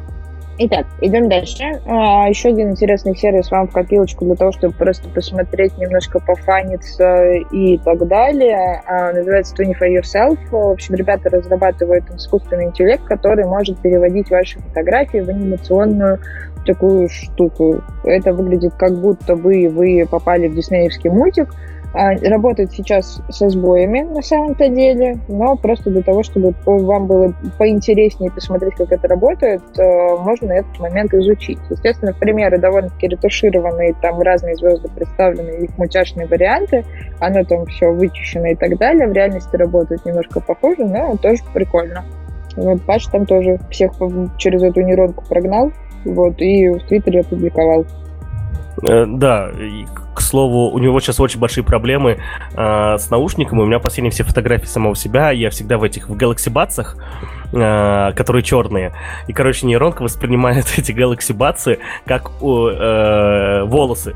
И в итоге у меня все мои персонажи, ну вот которых я туда добавлял, я в Твиттер выложил далеко не все, они, они, они вот с волосами из ушей просто торчащими очень сильно, это так отвратительно выглядит, просто жесть. Вот, ну а, ну, ну а так крутая штука, надеюсь, они ее допилят. К слову, когда я добавлял эту карточку, а, ребята только запустились, я прям первый день, а, у меня откуда-то ссылка прилетела, ну, в Твиттере где-то, да, кто-то опубликовал. И я только зашел в сервис, они пишут то, что, блин, кажется, мы пока закрываемся, потому что нам уже не хватает мощностей. Ну вот прошло полторы недели, или две даже, и вот ребят заново открылись, соответственно, теперь работают, ну, вроде со вчерашнего дня работают пока. Дальше посмотрим. Так, идем дальше. Вчера случилось страшное. Вчера у Телеграма случился пятый сбой по счету за сентябрь. А в очередной раз у всех остановилась сердечко, и многие по привычке пошли включать VPN, а когда на территории России VPN при включенном VPN в Telegram продолжил не работать, всем стало очень грустно, и, естественно, они пошли об этом деле сообщать. Telegram, соответственно, у себя в аккаунтах везде отписался по поводу того, что ребята, да, 45 минут мессенджер не работал, а большинство как раз-таки пользователей были из России, Беларуси, Украины, Германии, Италии, Эстонии, там, Латвии, Венгрии, Франции. Ну, в общем, как тоже можно будет посмотреть.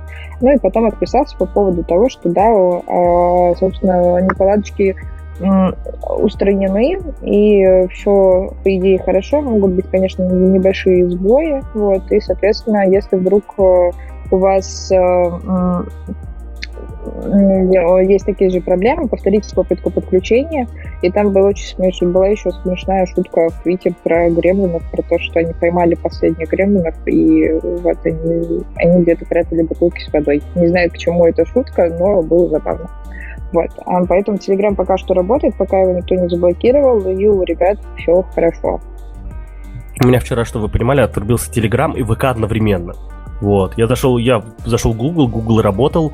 А, рад, что у Телеграма, ВКонтакте и так далее, есть Твиттер, куда они могут, когда они сами не работают, написать, что они не работают. Вот. А, но в тот момент, когда все отрубилось, у меня, вот у меня, я не знаю, почему ВК еще отрубился, подозреваю, что где-то лег какой-то дата-центр большой или какой-нибудь DNS, э, которым пользуется и ВКонтакте, и Телеграм. Вот. А, ну вот, именно в нашем пространстве, вот этой восточное Восточной Европе, хотя причем тут Италия непонятно, но я не разбираюсь как бы в современном распределении этих э, дата-центров. Вот, походу лег один дата-центр какой-то, и потому что, ну, они реально и ВКонтакте, и Телеграм упали вот в одну секунду просто. Ну, не бывает таких совпадений, подозреваю, что это просто связанные вещи. А, ну и первая мысль была, а, после, опять же, включения VPN, когда все не заработало, о том, что началось опять какая-то хрень. Типа, вот мы уже все настолько привыкли, что вот кто-то там начинает опять что-то блокировать, что, блин.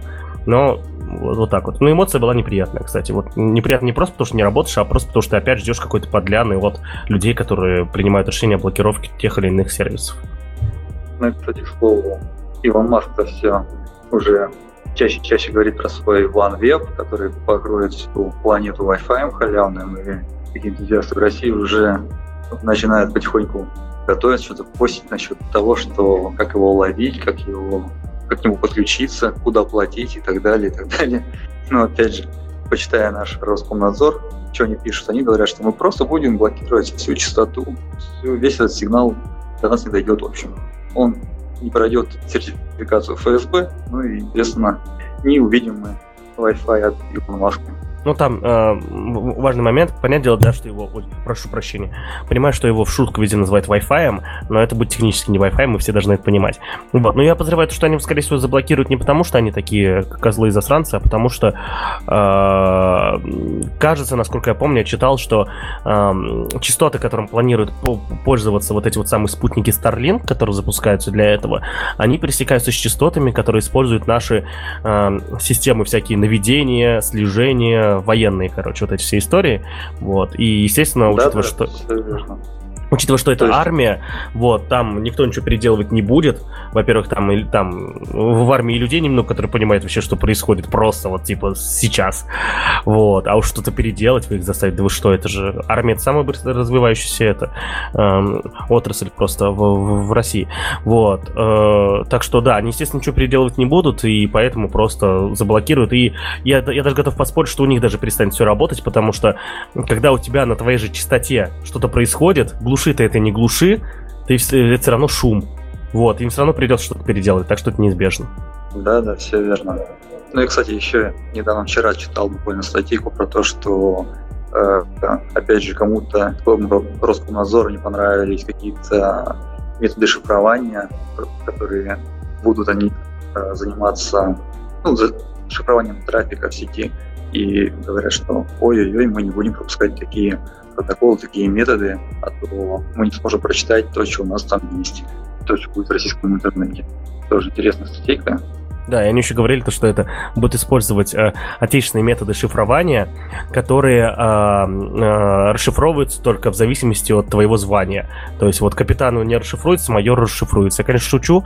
Э, отечественный метод шифрования не планируют использовать, но, естественно, и планируют эти типы шифрования да, использовать тогда, когда вот они могут расшифроваться тогда, когда нужно. Да, да, да. То есть это очень в России с методом вообще со связью достаточно интересная история. Если даже посмотреть, какие проблемы с 5G, везде он гремит, гремит, а в России его так, до сих пор напрямую так широко не запустили, потому что, опять же, большинство частот, которые рассчитаны, например, оборудование, которое рассчитано на китайские сервера, в чем Huawei занимается на этих полосах, полосах точнее, в России это все закрыто, это все воронка, это ФСБ. И если посмотреть какие картинки, какие диапазоны частот в России доступны для гражданского пользования, они очень узкие и, в принципе, скажем, нереально достижимые для большинства людей. То есть, либо это будет очень дорого в плане оборудования, разработки таких мощностей, либо это будет просто некачественная связь. Ну, а мы двигаемся дальше. У нас следующая добрая довольно-таки новость, не связанная никак с миром технологий и так далее, но наверняка она вас может порадовать. В апреле следующего года появится долгожданный ребут легендарный, мега всеми любимый. Если вы ее не смотрели, обязательно посмотрите анимешки Шаман Кинг. Король всех шаманов возвращается. Ура! И все такое. Вот. В общем, адаптация ну, всех 35 томов этой манге снова будет. Ребята сохранили рисовку, можно посмотреть трейлер, ссылку на трейлер тоже оставим. А, будет в описании к этому эпизоду, обязательно тоже ее посмотрите. Вот. А, собственно, история заключалась в том, что финал они сделали свой изначально, тогда еще давно, а, до того, как манга была закончена. Теперь манга закончена, и, э, ну, собственно, пора сюжет э, все-таки переписать в том, что, ну, ну, в том моменте, где это было именно в самом аниме. Вот так вот. Паш, мне кажется, радуется больше всех. Да, да, конечно, к слову, в подкасте ITV мы говорим только именно рассказываем о старте или о трейлерах э, новых сериалов, только двух. Это был, соответственно, мы рассказывали про старт последнего сезона э, Силиконовой долины. И только про Шаман Кинга мы второй раз его уже упоминаем в наших подкастах, так что ну вот так вот, друзья. Потому что, ну, а как, а как? Ну вот, если вам больше 25 и вы выросли в России, то вы понимаете, о чем мы говорим.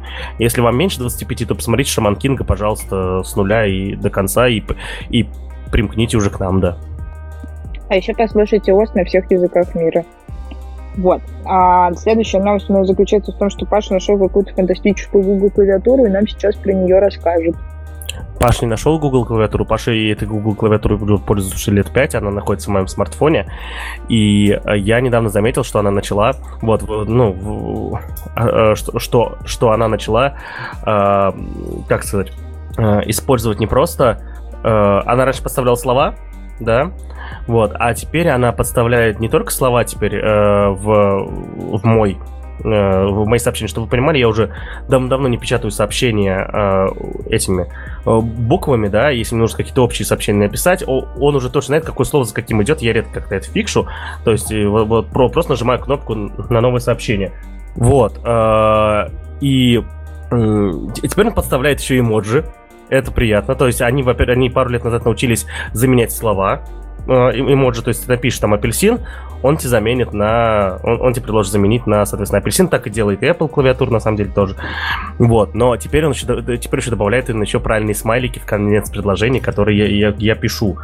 Вот, э, и это выглядит максимально круто. Я теперь это очень люблю, я теперь везде использую смайлики, много смайликов. Он их так классно подбирает, мне пока все нравится. Вот, в общем, друзья, я к чему это? К тому, что если вы пользователь андроида, кстати, про Apple не знаю, они вроде бы разрешили это сделать. Наташ, можно ли в, в, в айфонах, в iPad другие клавиатуры это подключать? Все можно. Можно даже... Вот недавно была новость по поводу того, как дизайнеры присылал свои иконки там или всякие отображения плагинов, и потом очень быстренько на этом 10 тысяч долларов заработал, потому что все начали его спрашивать, а где ты это взял, а оказалось, что он нарисовал самостоятельно, и он просто начал сад продавать. Поэтому можно и клавы менять, и э, языки, и шрифты, и иконки. В общем, в принципе, на самом деле iPhone, но как бы там не говорили по поводу кастомности, можно, э, в общем, по-разному модернизировать так, как это нужно именно вам. Ну все, да, то есть теперь э, iOS разрешает тоже теперь заниматься этой бесконечной кастомизацией веселой. Вот. Э, ну, в общем, друзья, на iOS и на Android есть приложение прямо в, в магазине приложений. Называется Google клавиатура.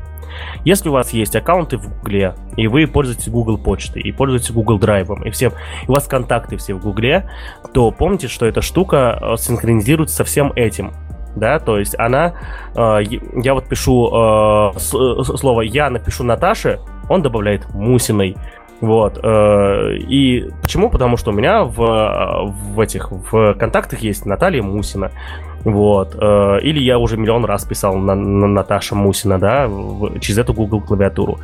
Вот она синхронизируется со всеми вашими контактами, со всеми вашими документами. То есть я не, не, не раз, как я вот теперь, когда пишу свой ИНН, пишу ИНН, и я вот, возможно, опять же, где-то это собрал, когда я сам вписывал, да, но теперь я пишу слово ИНН, ставлю пробел, он мне предлагает мой ИНН добавить. Это открытая информация, так что здесь никаких проблем.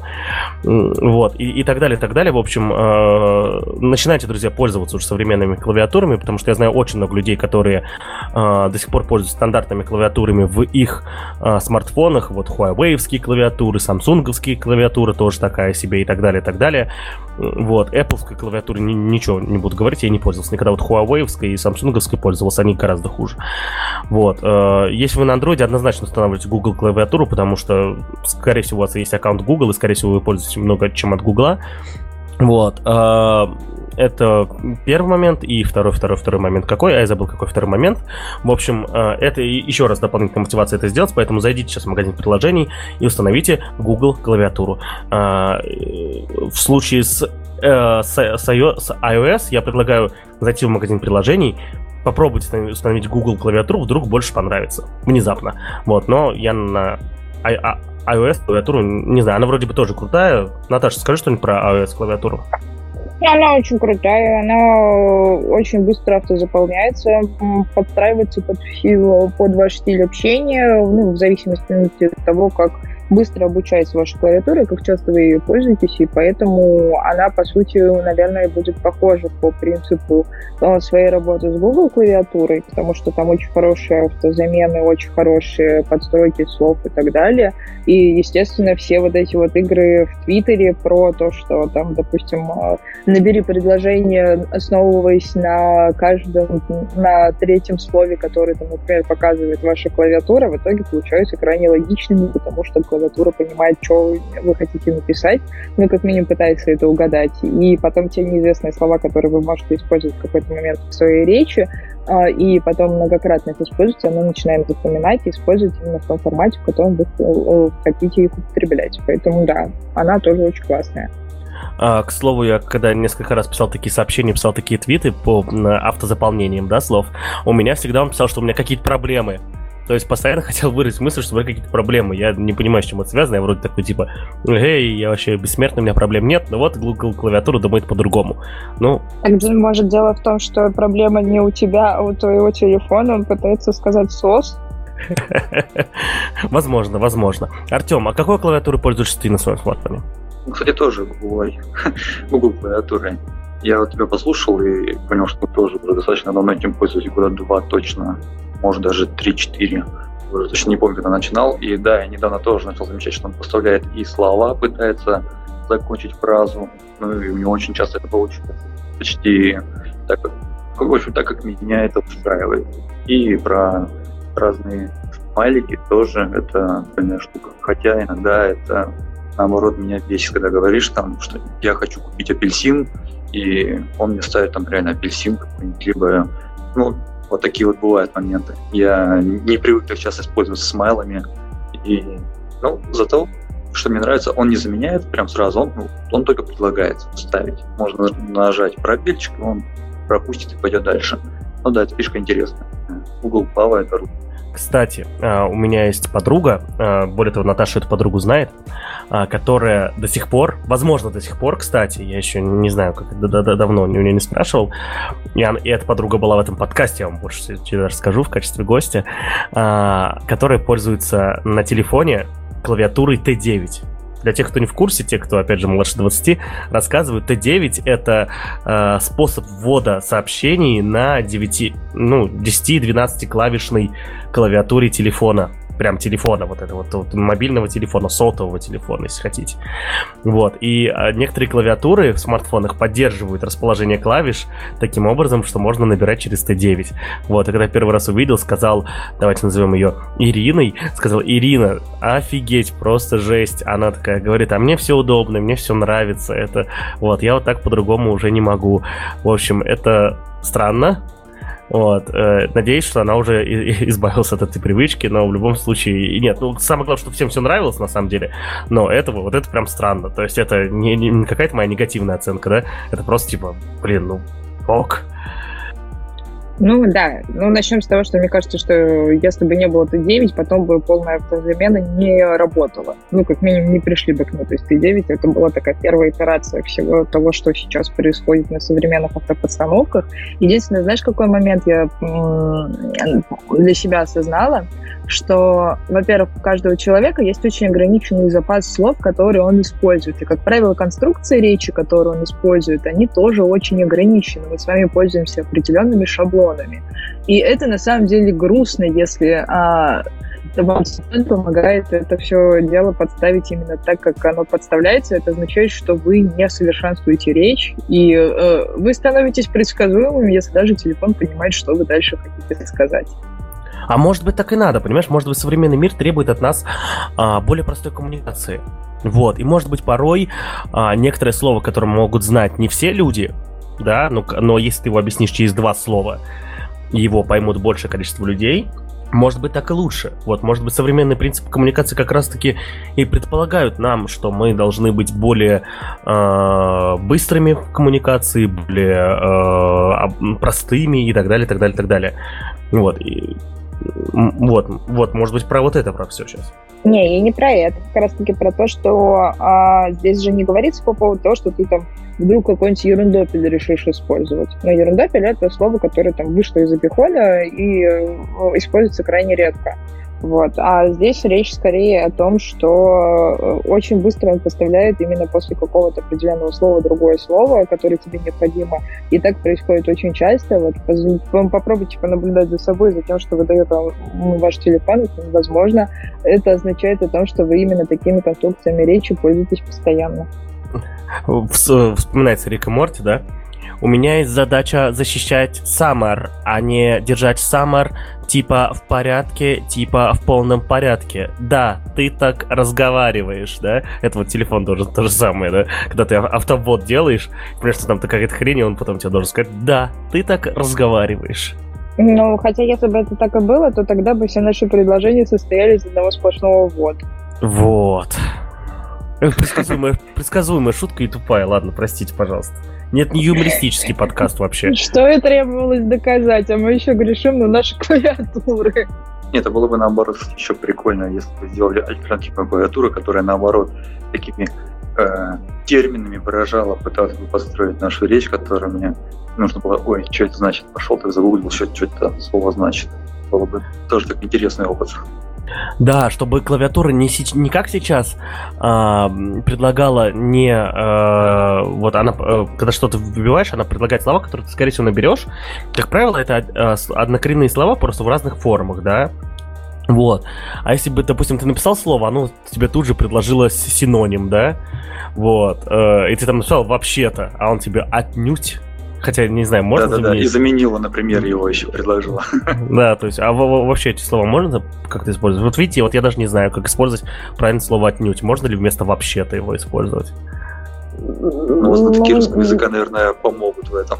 Ну, вообще нет, не совсем. Не совсем то. Это совсем никоим образом, в общем, это обычно перед отрицанием используется. Вообще-то нет. Что? Ничего? А что? Или простите, что вы сказали. Excuse me. Ладно, про- проехали, идем дальше. В общем, предлагайте нам разные слова. Возможно, попробуйте использовать э, какие-то вещи, которые связаны с автоподстановкой, когда пишете нам комментарии. Им тоже будет интересно посмотреть, что у вас получится. Единственное, только э, напишите в скобочках, что же вы изначально имели в виду. Ладно, идем дальше. Дальше идет когнитивная для меня новость, потому что вторая новость про Кабол за последние полгода это что-то как-то слишком много. Тебе не кажется? А какая первая была новость про Кабул? Первая новость про Кабул была заключалась в том, что у них э, в Нью-Джерси появилось э, объявление про то, что они очень остро нуждаются в программистах со знанием Кабол, потому что у них э, системы на этом работают. Я... Да, кстати, я видел такую новость. Вот, я, к сожалению, отвалился, так что вы, уважаемые слушатели, и Артем точно знаете о том, что сказал Наташа, я вот, вот не знаю, но я уверен, что это было очень интересно. Вот, э, ну, Ничего другого сказать не могу, простить. А, э, так вот, вторая новость про Кабол, да, то есть для тех, кто не знает, Кабол это и стар... Давайте вот прям свои вещи своими именами буду называть. Старый язык программирования, вот, который придумала великая просто э, женщина, женщина-эпоха, да, великая Грейс Хоппер, вот. Ну, она, его, а, а, она считается его создателем, да. Вот. Э, она была еще, кажется, военной, кажется, генералом даже. И э, сейчас бытует мнение, я не уверен, что это правда, что разработчики на Кабол это самые высокооплачиваемые программисты в мире. Потому что, несмотря на то, что его сейчас в новых проектах практически не используют, а, те старые проекты, которые были сделаны 50 лет назад, они а, настолько важны, и настолько, как это сказать, а, фундаментальны, и, скорее всего, имеют отношение к оборонке именно, и а, к оборонке Соединенных Штатов Америки, да, что никто их переписывать не будет. И э, их нужно до сих пор поддерживать, поэтому программисты на Кабол, они действительно сейчас нужны, их крайне мало. Э, вот все, все ржут, сложно найти хаскилистов, найдите каббалистов. А, посмотрим, как у вас это получится. Я вот сам лично не знаю ни одного программиста, который умеет писать на Кабол. Наташа, Артем, вы знаете людей, которые умеют писать на Кабол? Нет, Я не знаю. И тем больше скажу, вот как раз таки в первой новости была история про то, что, чтобы вы понимали, языку Кабол уже 60 лет. Вот. Это очень давняя история. Это, по-моему, первый высокоуровневый общий язык, который был придуман. Вот, и, в общем, очень большая у него концепция, и он даже перестал включаться в учебные программы по компьютер-сайенс. В общем, все очень сложно, печально до такой степени, что вот губернатор Нью-Джерси уже очень давно не слышал это название, и в итоге вот в этой новости, когда он объявлял о том, что им необходимы как раз разработчики, он, по-моему, его назвал Кобальтом. В общем, все перепутал. Да, там, по-моему, новость была про то, что с э, ковидом очень много стало заявок поступать на биржу труда в США, и система то ли не справилась с этим, то ли еще что-то. В общем, какая-то одна из систем, которая обслуживала вот эту вот службу занятости, она просто покрашилась в них, и они в экстренно искали каких-то там разработчиков, которые могут это все поправить. Ну, аналогично, кстати, проблемы возникали и в оборонке США, когда, а, по-моему, в том году или в позапрошлом а, выяснилось, что коды для ядерных там подводных лодок и вообще ядерного щита Америки тоже писались на таких же, на Кабуле, по-моему. И долгое время этот код вообще никто не смотрел, он не рефакторился, никак не поддерживался. И э, системы запуска этих ракет, они были на флоппи дисках, даже не на флоппи дисках, по-моему, а на здоровых 5-дюймовых дисках, которые уже даже не продают. И, кстати, есть какая-то компания, которая до сих пор, по-моему, выпускает эти диски чисто под заказы оборонки, потому что другого устройство ввода как бы вообще не предусматривалось и не поддерживается. То есть это, по-моему, очень актуальная тема вот, в части государства и оборонки. Потому что люди, из, э, которые работают с ядерными ракетами, знают одно главное инженерное правило. Работает, не трогай. Ну и на красную кнопку не нажимай лишний раз, ну это понятно. Так вот, новость-то о чем? Вот Наташа уже переместила карточку, а новость-то мы не обсудили. А, э, итак, вышел компилятор для языка Кабол, который компилирует его, внимание, в WebAssembly. Друзья, мы уже несколько раз говорили в подкасте ITV про WebAssembly. Напоминаю вам, что подкаст ITV нужно слушать с самого первого выпуска и без, про... без пробелов, без пропусков. А, вот, соответственно, э, ссылку, где мы подробнее всего рассказывали про WebAssembly, я приложу в описании, но вкратце WebAssembly — это э, ассемблер для браузеров. То есть, да, это штука, которая призвана исполнять которая призвана делать элементарные байтовые операции на базе движка браузеров. Как это работает, зачем это нужно и так далее, мы конкретно обсудили в том подкасте. Ну, в общем, задача выгнать JavaScript наконец-то с пьедестала, да, то есть э, в фронт разработки. Не уверен, что это получится в ближайшие 5 лет, но тем не менее есть такая задача. И теперь фактически фронтенд можно писать на Каболе. Я хочу, если появится э, фреймворк аналогичный React на Каболе, я, блин, буду на нем писать. А почему нет? Живем один раз, в конце концов. А тут пописать на фронтенд на Кабуле, это же прям, ну, ну кайф же. Вот серьезно, возьму какой-нибудь проект и сделаю просто. Потом никто поддерживать не сможет. И будут они, и будут эти люди со мной до конца жизни работать. Ха-ха-ха. Удивительная Грей с тобой гордится. Если что, это вся новость.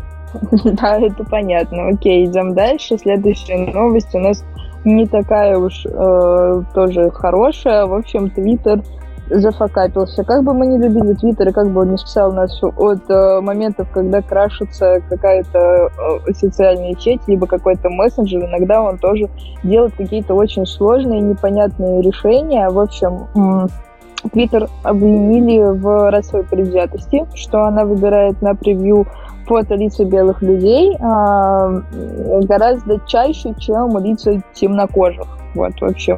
А Твиттер, конечно, работал алгоритм, проверил, сказал, что не, не нашли никаких признаков, расовой или гендерной предвзятости, но вот, в общем, один из разработчиков компании Squire, ну, собственно, провел такой эксперимент. Он сделал картинку с э, первым темнокожим президентом Бараком Обамой и сенатором Митчелом, Митчелом, Митчем МакКоннеллом, вот, и вне зависимости от расположения на картинке нейросеть Твиттера выбирала на превью именно МакКоннелла.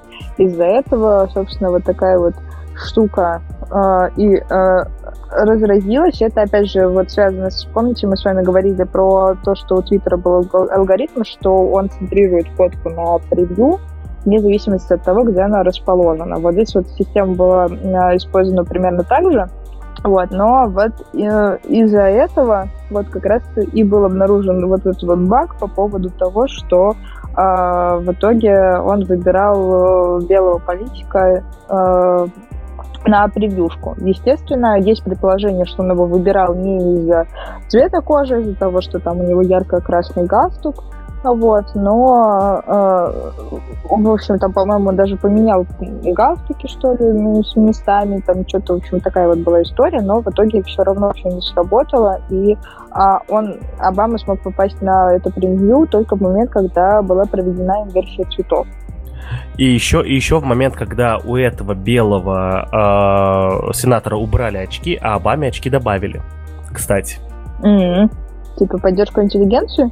Э, ну, типа, алгоритмы э, центрирования фоток для Твиттера, это же отдельно сейчас очень такая э, интересная история, которую все пытаются разгадать, как эта штука работает, поэтому я думаю, там какие-то свои есть критерии, вот, но э, и мы сейчас не будем рассказывать, говорить про расизм и все такое, я предлагаю обсудить, какой вызвало этот резонанс другой в сети.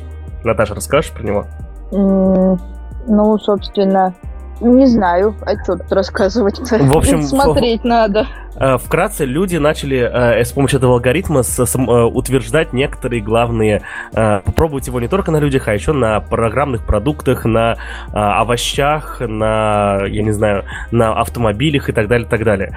Вот. И в, в, в чем суть? Они делали две вертикальные большие... Два вертикальных вытянутых изображения, и на одном наверх вставляли один продукт, на, на, на другом второй. Вот, э, и, а, ну вот, вверху один продукт, внизу другой, на, на второй фотографии меняли. И Твиттер, как правило, выбирал всегда один и тот же. То есть это получилось большие батлы между автомобилями, между э, игроками, между футбольными, спортс... ну, футбольными спортсменами, между спортсменами в целом, э, между программными продуктами. Вот, в общем, это веселье длилось пару дней, на самом деле, сейчас я уже что-то не замечаю, но больше всего мне понравилось вот тут даже алгоритмы Твиттера во всем согласны. Вот, то, что э, ссылку на этот твит мы приложим в описании, то, что при выборе Vim или Emacs Twitter выбирает Vim. Почему? Потому что то, что это правильно.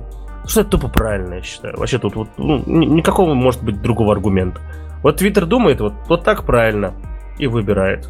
Все. В общем, вкратце вот так. Если что, Vim и Emacs это Vim или Emacs, простите, да? Э, это э, два текстовых редактора, которые используются программистами. И, э, и раньше, как минимум, сейчас, э, сейчас я уже замечаю это меньше, хотя, может, я постарел просто. Раньше, как минимум, были очень э, долгие религиозные войны в сети между вимерами и емаксерами о том, какой из текстовых редакторов лучше. Вот. Бессмысленные войны, потому что однозначно Vim лучше, это, э, ну, я думаю, без вопросов. Вот собственно, вот так.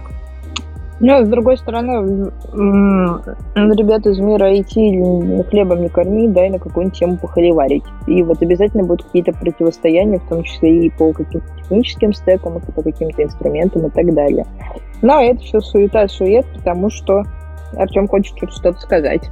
Да-да, я хочу просто дополнить, что холивары, айтишники просто обожают, чего стоит одно лишь движение, когда чуть ли не предлагали петицию об изъятии из клавиатуры капслока, и многих это очень бесило.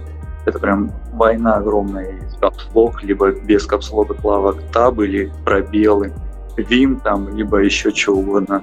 Даже просто жесть, как у железячников. Ассемблер это true, либо C это тоже так себе уже. То есть это вечные такие темы, которые можно сидеть и просто философствовать, хоть самим собой наедине даже. Да этим программистам просто делать нечего. Вот, сидят там в своих офисах, блин, тыкают в кнопки, а потом эти, их холиварят все остальное время. Просто вот и все, вот, вот так вот, вот, вот, вот оно. Такие развлечения у нас что поделать. Ты что, забыл? Никто уже в офисе не сидит, все на удаленке. Блин, черт возьми, не прошло. Вот и попался. Вот ты и не разработчик. Ну, а мы продолжим дальше, потому что есть еще такая большая новость из мира того, что происходит. Последнюю неделю мы с вами следим за тем, какие странные перетурбации происходят в мире. И одна из последних таких особо ярко встречающихся новостей это то, что Яндекс покупает Тинькофф, а, причем а, там была смешная история по поводу того, что, видимо, СММщика сначала не предупредили о том, что происходит эта сделка, и э, СММщик Тинькофф на какую-то новость о том, что а, что же происходит, зачем Яндекс покупает Тинькофф, написал, никто нас не покупает. Потом, естественно, этот вид быстренько снесли. И появилась уже официальная позиция по поводу того, что да, ребята находятся на этапе сделки, и в итоге эта история подтверждена, и теперь Тиньков, э, который избавился изначально от Яндекс деньги, то есть убрал одну финансовую историю, в итоге переложил свои деньги на покупку действующего и довольно-таки хорошего банка Тиньков, по крайней мере, я, например, им пользуюсь, и он мне очень нравится, вот, и, естественно, у всех э, стал возникать вопрос по поводу того, будут ли какие-то проблемы у текущих пользователей Тинькофф банка после того, как Яндекс завершит уже окончательную сделку и заберет Тинькофф свои э, замечательные желтые рученьки. Вот. Э, и пока что Тинькофф, естественно, придерживается позиции по поводу того, что нет, ничего плохого не случится, тем более, что сделка происходит по принципу того, что весь менеджмент, который сейчас занимается разработкой Тинькофф банка, в итоге э, при покупке Яндексом переходит тоже в Яндекс. Вот. То есть никто никого, по идее, увольнять не будет. А руководство остается тоже, менеджмент остается тот же, по идее, часть сотрудников тоже должна остаться та же, которая работает над разработкой этого продукта. Вот. Ну и плюс ко всему, конечно, обещают, что не будет никаких проблем с ухудшением качества вот этой вот сети. Вот. Но, наверное, самое смешное во всей этой истории заключается в том, в том, как отреагировали другие банки на эту новость. Например, меня очень забавит твит от Рокетбанка, а, который очень коротко и лаконично описывает ситуацию. Там было написано, а почему не нас? Вот, на мой взгляд, это очень смешно. Поэтому, если вы вдруг решите поизучать эту новость, обязательно еще и посмотрите твиты от других банков, потому что там довольно все забавно. А, я думаю, что, стоп, учитывая, что Тинькофф и Яндекс это большие технологические конторы, а, сто есть тот самый чувак, который работал в Яндексе, его все задолбало. Он пошел в Тинькофф и такой сейчас, твою мать, я тебе скажу, есть такой клиент, который был у Яндекс Денег, а потом перешел Тиньков, и теперь он тоже то самое говорит. Ну вот, вот так вот, вот. Не, не спрятаться, не скрыться называется. У меня был просто опыт с Яндекс Деньгами. Ну тогда да, тогда действительно. Слушай, а, я вот сейчас понимаю то, что а, однако одна айтишная компания решила стать банком. А следующая новость у нас совершенно обратная получается, да? То есть это все произошло за неделю, да? Ну, по сути, да, смешались кони люди, вот это вот все, а, собственно, а, очень много разных перетурбаций происходит, сервисы, микросервисы объединяются, сервисы объединяются, кто-то кого-то покупает, кто-то кого-то продает и так далее. В общем, очень много всего. А, ну, а самая, естественно, крупная новость, о которой верещали абсолютно все, у Сбера наконец-то произошел ребрендинг, теперь они не Сбербанк, а Сбер. И а, провели свою большую Сберконф, на которой рассказали, что же нового они по продуктам представят э, для своих пользователей. В общем, уже прям очень оперативно сменены везде логотипы, а теперь везде сменено, сменено название, то есть э, теперь все, Сбербанка у нас нет, есть только Сбер и продукты, которые, соответственно, дополняются им. Вот. Изменился логотип, естественно, там пошли истории про то, что вот начали находиться какие-то определенные аналоги этого логотипа, но по факту вот этот логотип с часиками — это один из вариантов идентичности, это как э, у нас, например, есть логотип мозаики, который везде тоже используется в разных вариациях. В общем, а, просто на самом деле похожие а, начертания. Это скорее не плагиат, а общесть, общность мыслей из-за того, что все значки уже много раз переиспользованы. Поэтому, но это на самом деле не самое главное, потому что самое главное во всей этой истории это те продукты, которые они представили. И э, Артем, ты смотрел эту презентацию? Да, я смотрел. Было забавно на самом деле. Вот, я, Там... я, вот, я просто ее не смотрела, я читала тезисы. Я решила, что не хочу я тратить в отпуске время на это, поэтому я почитала итоговые какие-то тезисы, а вы сейчас, как люди, которые смотрели, ты и Паша, мне как раз расскажете, что вам больше всего в этой презентации понравилось и не понравилось. Ну, мне, например, Сбер уже в последнее время он такой просто гигант, который покупает все подряд, что ему попадается, любой эти проект. Ну, я его так и вижу.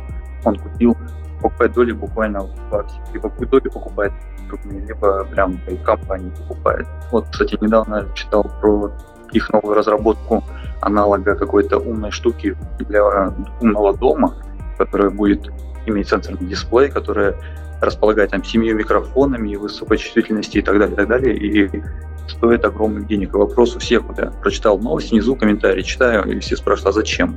Для чего она нужна? Она дороже Яндекс станции, она не, не, у нее нету голосового помощника. Она умеет, она понимает жесты, там очень урезанное количество жестов, по-моему, 5-6 их обозначалось всего лишь, и имеет сенсорный дисплей, ну и аудиосистему. Вот. То есть такая штука непонятно зачем. Она больше, чем Яндекс-станция. И как-то у Сбера не знаю, о чем они думают, вообще на что они ориентируются, когда выбирают какие-то или предлагают свои решения. А пару месяцев назад они показали, по-моему, свою телеприставку на базе ОКО, по-моему, где уже вшито э, этот, э, этот сервис. И тоже все то есть Сбербанк говорит, что мы сделали такую крутую технологию, смотрите, у нас есть такая штука размером с флешку, которую включаешь, и у тебя там, умный телевизор становится. Все такие, ну, читаешь комментарии и пишут, ну, правда, они далеко не первые, кто придумали такую штуку, компьютер к телевизору подключить и гонять там какие-то сервисы свои. И тем не менее смотришь в железки, я всегда по возможности, если есть какое-то описание железа, читаю про железо, железо там ну, стандартный китайский компьютер. То есть там ничего нового с точки зрения технологии не продумано. Это просто красивая обертка и менеджмент. И на кого этот рынок рассчитан, непонятно. Вот такое у меня впечатление отношения Сбера. И у них все такие решения, вот они, по-моему, сейчас просто воюют с Яндексом. Они во всем его пытаются пародировать. Вот такое мнение у меня. А, что я могу сказать про эту презентацию? Ну, первое, э, если уж мы закончим тему логотипа, я ссылку, э, в описании будет ссылка на потрясающий твит с потрясающей картинкой, э, где, ну, показан экран, соответственно, смартфона и подпись. Гениальный логотип, конечно, сразу в глаза бросается. А там, кроме э, логотипа Сбербанка с этой галочкой и кружком, еще 8 практически таких же логотипов. Ну, окей, это хорошо, то есть я не являюсь экспертом в идентике, так что здесь не буду больше ничего комментировать. Про саму презентацию. А, не поставил, вот на ютубе я смотрел, и презентации поставил ни лайк и ни дизлайк. Вот вообще ничего не поставил, сейчас объясню почему. Первое. А, то, что э, за что хотел бы поставить лайк, на самом деле, да, за то, что Сбербанк хотя бы начал это делать да, вот, и твой point, Артем, о том, что, э, да, они просто взяли китайские э, компьютеры, добавили туда это, ну, в смысле, добавили туда свои сервисы, просто крутят их на телеке, э, они, ничего своего разработать за год, или когда они решили это сделать, невозможно. Вот. Тем более в такой большой конторе, где утверждать нужно, я думаю, любое минимальное решение, там год тоже нужно, да. Вот. И в любом случае, а, они не являются технологической компанией. Прежде всего, банк, и а, это Apple может технологии делать с нуля да, или покупать какие-то технологии дорабатывать их. Вот, Сбер ничего не остается, как взять что-то, э, взять уже что-то готовое, потратить на это меньше ресурсов, потому что покупать что-то готовое в больших количествах это дешевле, чем разрабатывать самому однозначно.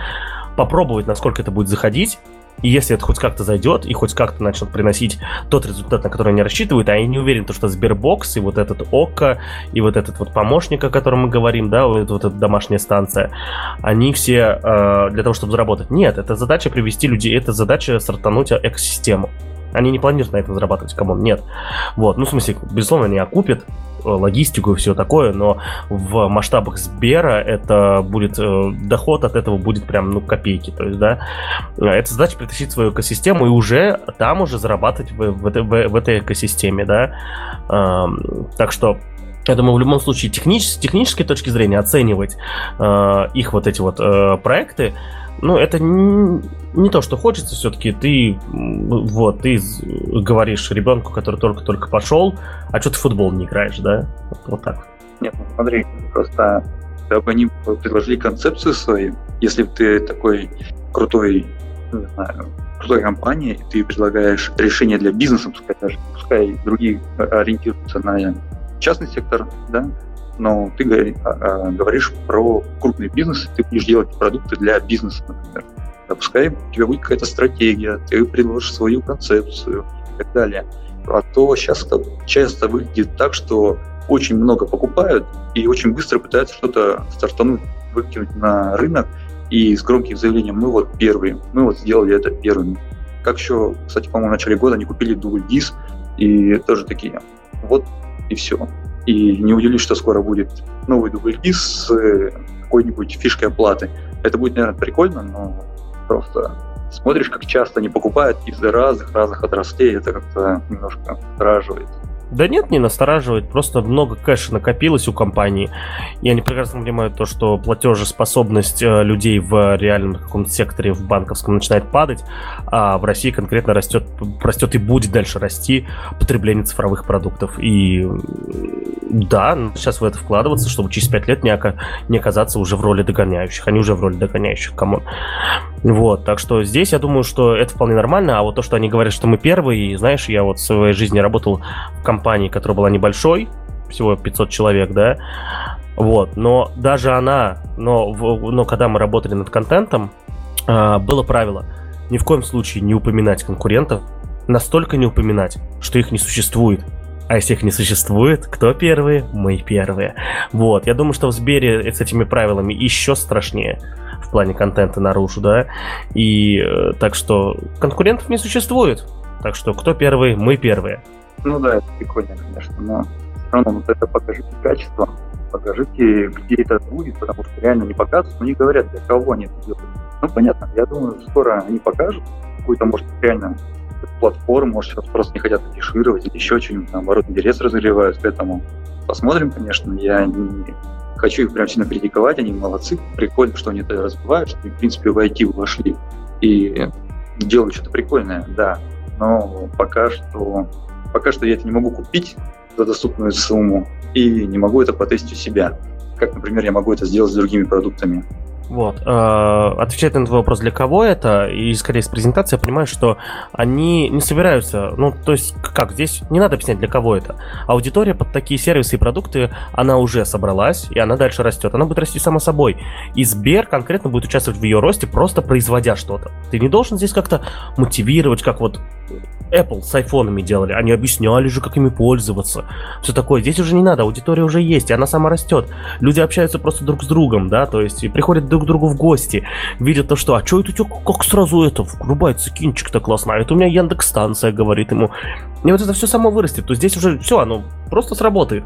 Вот, в этом плане рынок прекрасный, и он все более и более конкурентный из-за этого становится, да, это так называемый, это рынок, который три года назад был синим океаном, так называемым, да, вот, э, сейчас он и через пять лет станет однозначно красным океаном. Вот.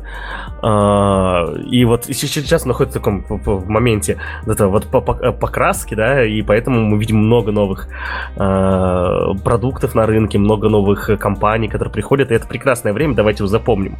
Вот, хотя бы хоть что-то хорошее происходит сейчас. Вот. А, так что лайк однозначно Сберу за то, что он решил вплыть вот в этот океан, когда он уже перестал быть синим на самом деле, но вот хотя бы пока не покраснел окончательно. Это радует. А, за что дизлайк? Дизлайк на самом деле нахрен за презентацию. Что задолбанное, вот, простите, вот я сейчас говорю как человек, который занимается недолго, всего 9 месяцев, но тем не менее прямыми эфирами, вообще организацией, а организацией мероприятий занимается лет 12 уже. Что за долбанная параша? Вот, прости, Наташа, я знаю, что сейчас скажешь, что я опять это не там, не diversity, все дела, но к Сберу, учитывая, что это гигантская, просто огромная компания, к ним требования к презентациям, вот презентациям, да, именно, а, должны быть на таком высоком уровне, что вот, вот поблажки просто вот ни, ни одной нельзя дать. Я не, не хочу знать, сколько стоил в итоге прямой эфир, ну, что с нуля разработан. Я подозреваю, что миллионы и миллионы рублей. Поэтому у меня вопрос, что это было вообще? То есть, первое, э, почему все снято на долбанной зеленке? Известно сейчас, и люди, которые работают со Сбером, которые делают для них видео, уверен это знают, что сейчас тренд на натуру, да, то есть э, стараться максимально все снимать на натуре. Да, вот, я понимаю, что они попытались с последних двух презентаций Apple все слезать, но даже там было э, много-много э, натуры, и Артем, ты нам хочешь что-то сказать? Нет, не хочешь, но, в общем, Артем написал то, что э, он, он собирается уходить. А, ой, прошу прощения. А, да, да, ребят, мне пора завершаться, то есть мне уже пора идти на WorldSkills. У нас тут готова очередная партия проектов, которые нужно проверить, оценить и так далее. Так что всем пока, до скорого. Пока, Артем, удачи. Ну что, остались мы с тобой вдвоем, ну давай обсуждать. Окей, тебя дальше бомбит по поводу того, что очень плохая техническая реализация. Нет, техническая реализация хорошая. Да, то есть, ну там были косяки, то есть это видно. Э, у меня вопрос к подходу. То есть, ну, почему вот все на зеленке снято, просто вот все подчистую. Э, зачем, друзья? Вы не, вы не могли там, я не знаю, что-то снять в офисе? У вас сто пудов есть огромные красивые пространства, где вы можете действительно провести хорошую качественную съемку. Вот. Почему так? Почему? То есть можно, я, я, я, я более того, я, я не против зеленки в, в конечном итоге, да, то есть можно что-то снимать на зеленке, действительно, чтобы человек стоял, вокруг него там вертелись всякие продукты, какие-то вот там были эти, ну все, но все-таки надо и снимать и на натуре что-то, то есть, а у них все почистую просто так было, это было так не, некрасиво, что ли, не знаю, вот, э, и э, второе, э, я могу сейчас ошибаться, вот, вот, Наташа, пока я буду сейчас по этому поводу бомбить, ты, наверное, попрошу тебя загуглить. А, был, был ли Греф?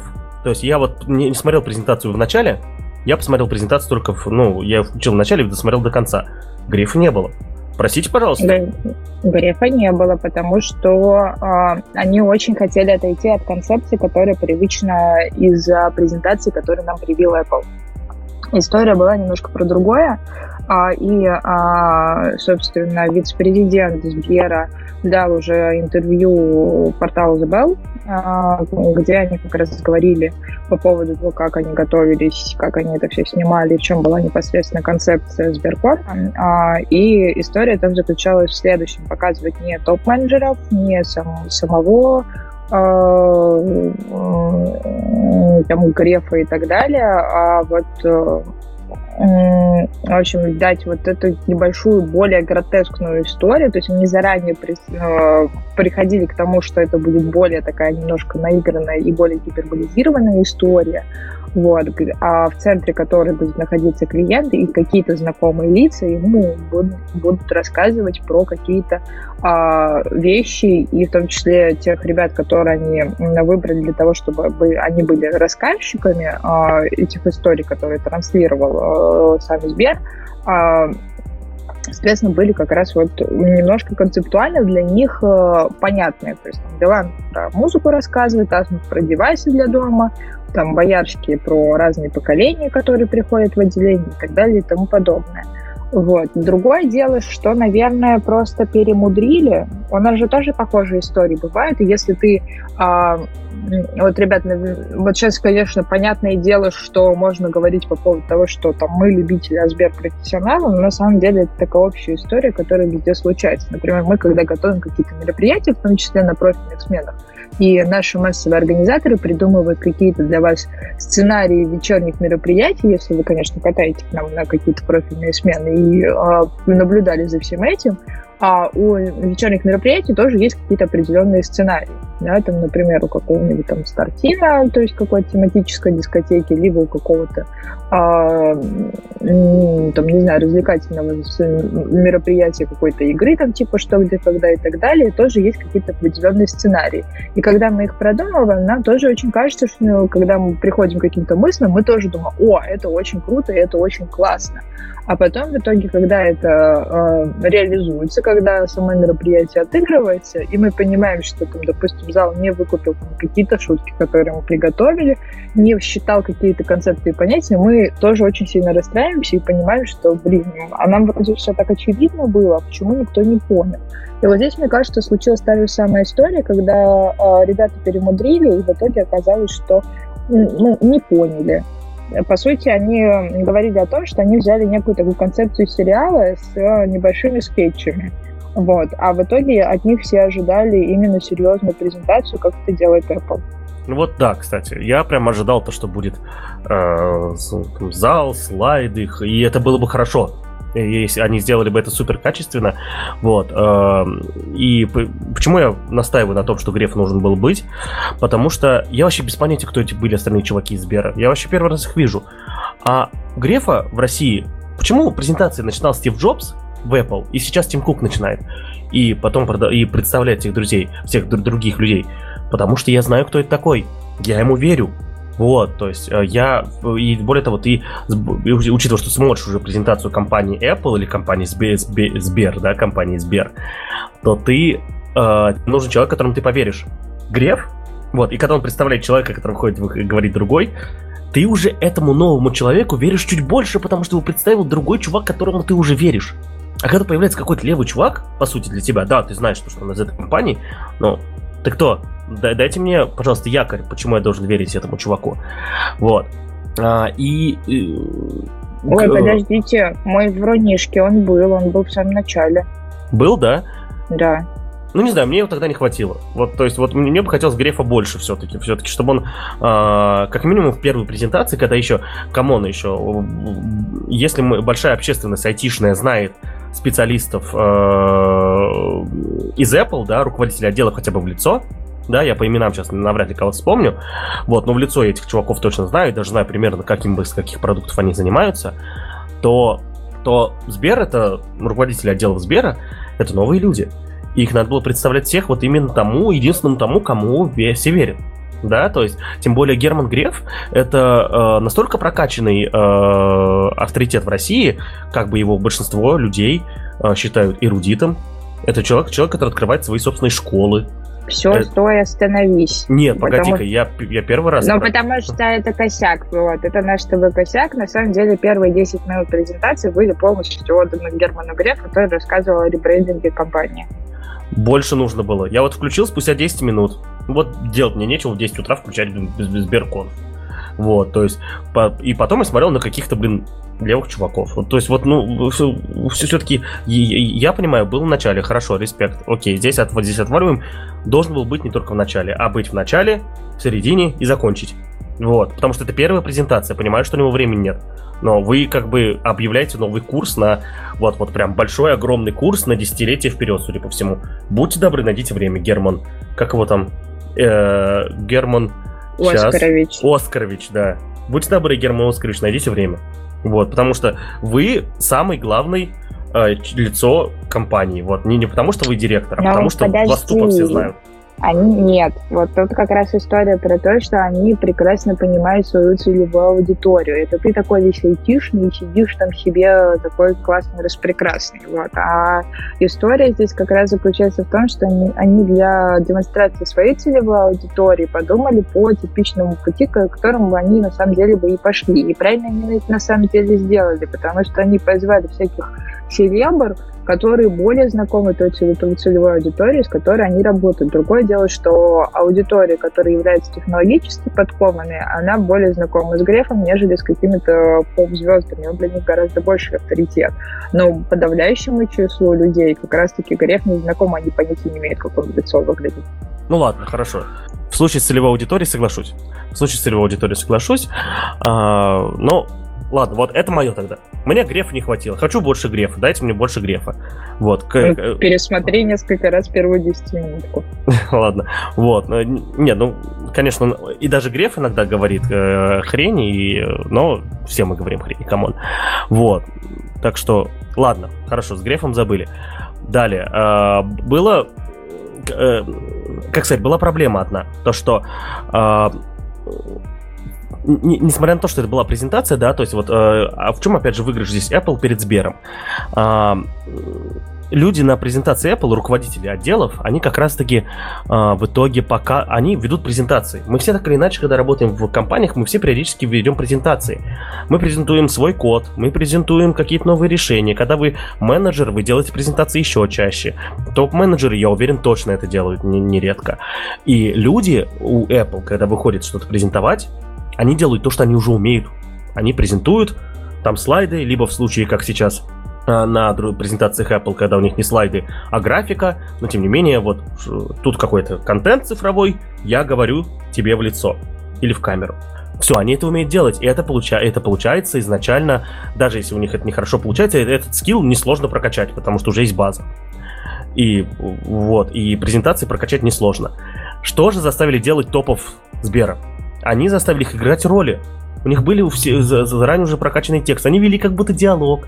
Да, я понимаю, я понял идею. Мы сейчас не идею обсуждаем, а реализацию уже, да. Идея хорошая, да. С этой точки зрения я забыл то, что э, целевая аудитория все-таки другая, не очень прокачанная, как у Apple, да, но тем не менее. Вот. Э, да, кстати, а как целевой аудитории, наверное, у меня важный момент сейчас понял, то, что э, нельзя забывать то, что когда э, люди увидели Сберконф, да, тем не менее, презентацию смотрели не... А, они наз... зря назвали конф.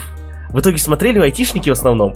То есть а, они ждали конференцию, где Сбербанк... Я честно, я думал, будет конференция, где Сбербанк не будет презентовать свои продукты, а будет о технологиях рассказывать. Вот я только что это понял. А, прошу прощения. Вот. Ошибка была, они назвали это конфом.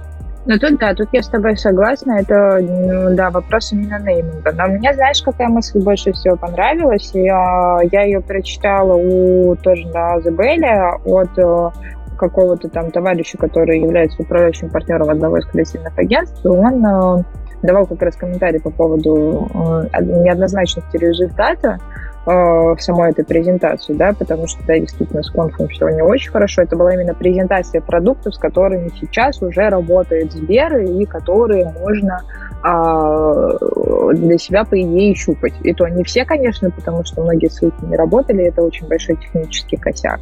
Вот. А мысль заключалась в следующем, что если главная цель была в том, что Сбер доказан, больше не банк, как Яндекс, например, больше не поисковик, то эта цель достигнута мы теперь это видим, и это действительно было очень наглядно показано и очень хорошо. Вот. А вот с точки зрения именно какой-то понятийной упаковки, наверное, да, ожидалось не того, потому что изначально в рекламных носителях, которые показывали как раз анонсирование этой конференции, потому что, например, о том, что Сбер проводит э, Сберконф, узнала из таргетированной рекламы, которая мне в Инстаграме пришла.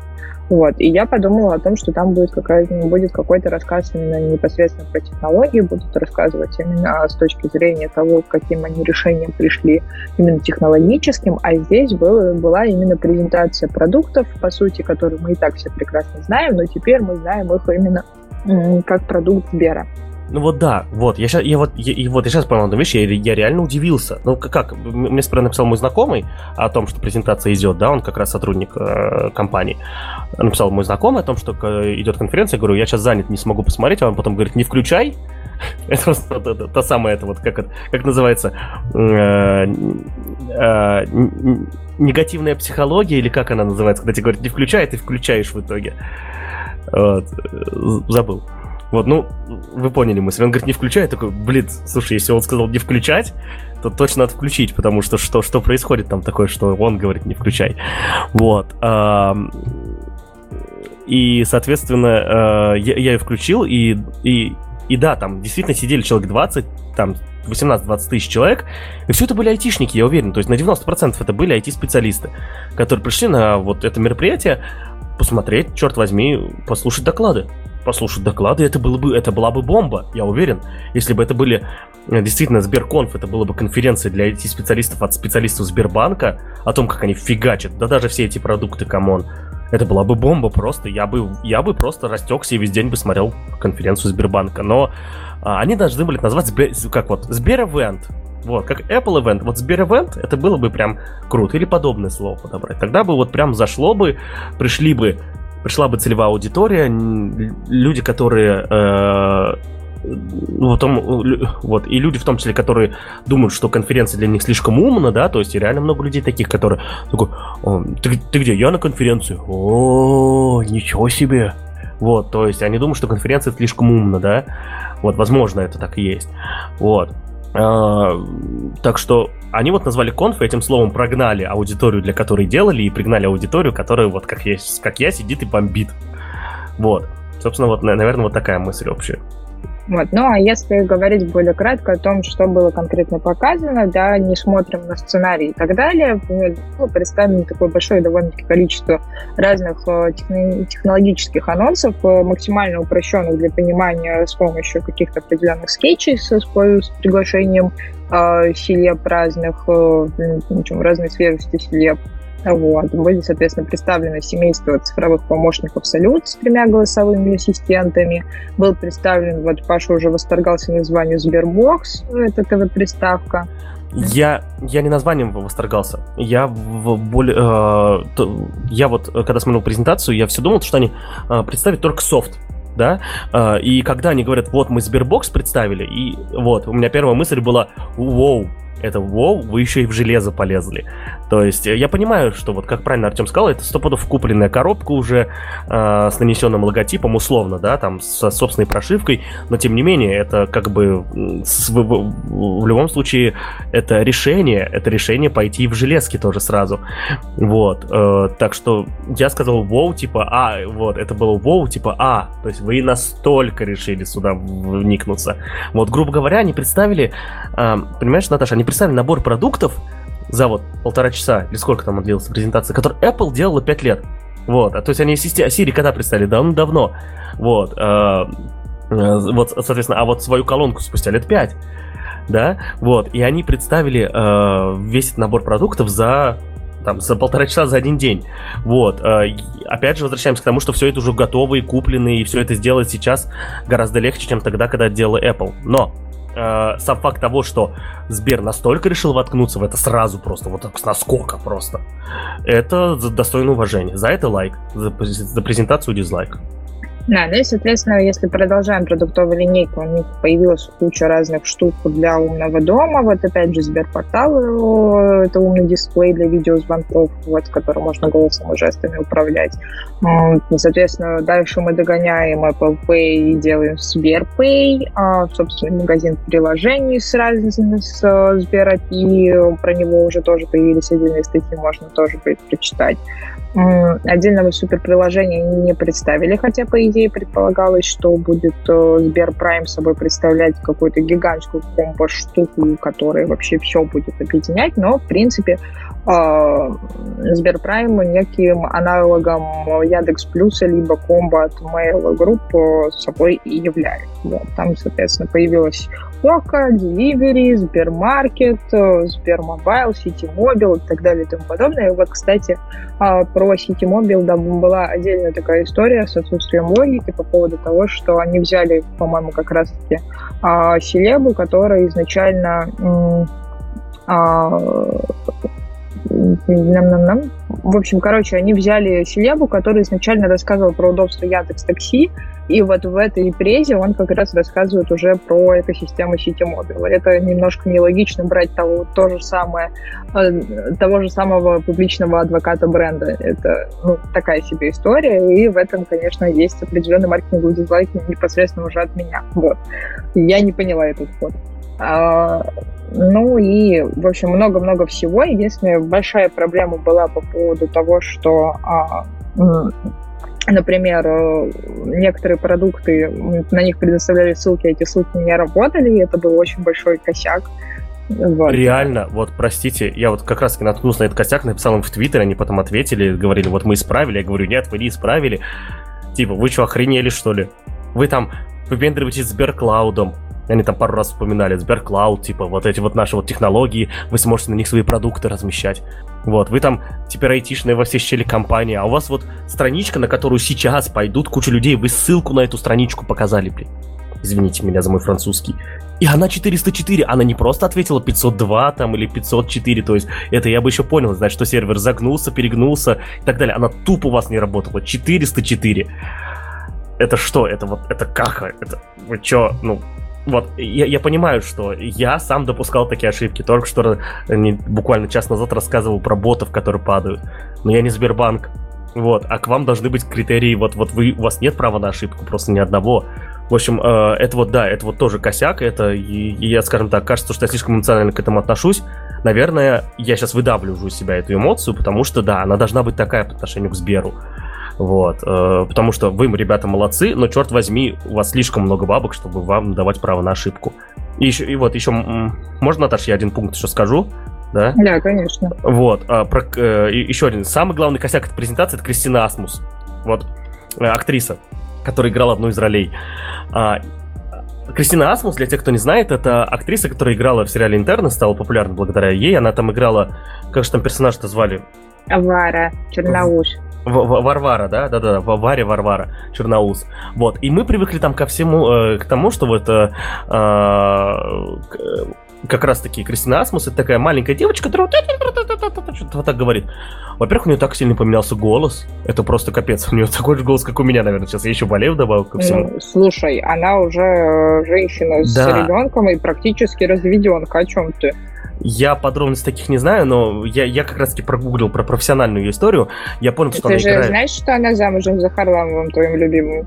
Да? Да. Не знал, не знал, простите. И она с ним разводится из-за того, что был скандал по фильму «Текст», где она там, э, у них там сцена была эротическая с другим актером, и, в общем, все ругали Харламова за то, что он кукол. Хрень какая-то. Вот, Наташа, вот было лучше, когда я не знал этого. Серьезно, тупая какая-то. А, ужас какой. Э, вот. Я, я поговорил про ее профессиональный путь. Она сейчас работает в театре. Забыл в каком, кстати, хотел записать. Вот. Играет там в самых топовых спектаклях, в Гамлете и так далее. Вот. То есть она стала реально крутой актрисой. И, насколько я знаю, у меня есть знакомые актрисы, когда ты работаешь голосом именно много в театре, а у тебя он в итоге садится, потому что, ну, вот такие э, так вот это все работает, к сожалению, да, потому что ты, ты работаешь без микрофона, голос надо все равно держать очень, э, сло, очень громким, да, и в итоге он у тебя со временем садится, и вот он у нее сел тоже, да, это, это в принципе, нормальная история для актрис, так что это говорит о том, что она много играет, много работает, и это круто. Но черт возьми, она здесь так переигрывала, просто капец. Я не эксперт, не эксперт, опять же, в театральной игре, во всем, но мне показалось, что это реально было переигрыванием. Она, она участвовала в презентации э, ассистентов, и кажется Сбербокса, ну, и, Сбербокса, и э, Сберпортала, то есть еще устройств. Вот.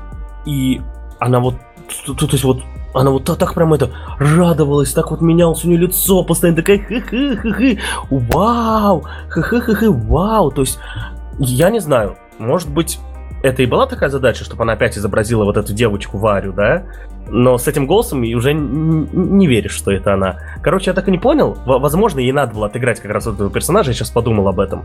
Ну, логично, тот, тот персонаж Вари из сериала «Интерны», а учитывая, что как раз мы разговаривали про целевую аудиторию этой презентации, как раз расчет на них, видимо, на этих людей, которые э, вот э, любят этого персонажа, этот сериал, Возможно, да, но как-то вот все-таки с этим голосом уже ты не верил эти, этой Варваре Черноус, да, судя по всему. В общем, она очень переигрывала, и это прям выглядело очень наигранно. И более того, даже Косячок заметил, такой типа эксперт в прямых трансляциях, видео. Там, короче, был, был момент, когда э, какой-то топ Сбера, когда показывал Сбербокс, врубил песню Би-2, вот, и песня, и, и Варвара Черноус, хотел сказать, а Кристина Асмус а, танцевала 2 секунды под эту песню, когда она еще не включилась. Типа, вы охренели? Вот, понятное дело, что она танцевала не под песню, а под что-то там. Возможно, даже музыки не было в студии, в которой они записывались, э, потому что, ну, сложнее так потом монтировать. Ну, типа, ну вы чё? Ну чё, ну чё за дела, ребят? Ну, ну вы же Сбер, ну и вот. Даже Red Magic бы такого не допустил, просто мы бы заметили сразу. Короче, косяк. Ну, мы все очень часто танцуем без музыки. Ну да. Вот, ну, в общем, а, а, опять же, я вернусь к тому, что это Сбер, у вас куча бабла, простите, пожалуйста, к вам поблажек быть не может ни одной. Так же, как Apple, так же, как Google, поблажек никогда не дадим теперь. Все, да, все, вы, вы, вы, теперь, вы, вы теперь в этом месте. Вот Яндексу, кстати, я готов почему-то поблажки давать, не знаю.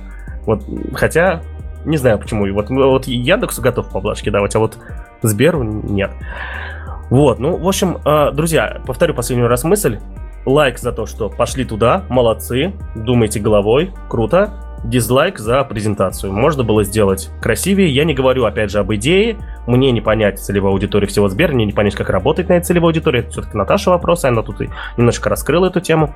Я говорю про реализацию. Можно было сделать лучше. Вот. Но зато все понятно стало. Да? Мне кажется, они все не будут активно вспоминать про саму э, Сберконф, вот, потому что, ну, не суть важно это на самом-то деле, и сама конференция на самом-то деле не суть важна. Важно то, что Сбер делает вот такой вот гигантский шаг э, в сторону того, что они больше не банк, еще раз повторю эту мысль, и что они, что все, пора уже не думать про Сбер именно как про финтех. Да, это как раз тот случай, когда, ну вообще в основном так происходит, что дизлайки забываются, вот, а лайки остаются, а дизлайки потом стираются, если вы, конечно, не клип про Москву, и вы не Тимати и не Гуф. Вот, очень такая вот большая тема. Сами решайте, будете вы смотреть Сберконф, если не смотрели, а если смотрели, делитесь своим мнением в комментариях. У нас сегодня было очень-очень много разных тем. Мы болтаем уже очень-очень долго. Артем уже даже успел убежать э, смотреть проекты. Вот, и я думаю, что нам тоже пора уже закругляться. А, Собственно, ссылочки все к новостям, которые мы сегодня обсуждали, будут э, в описании к эпизоду. Спасибо вам огромное, что вы нас слушали. И всем до новых встреч.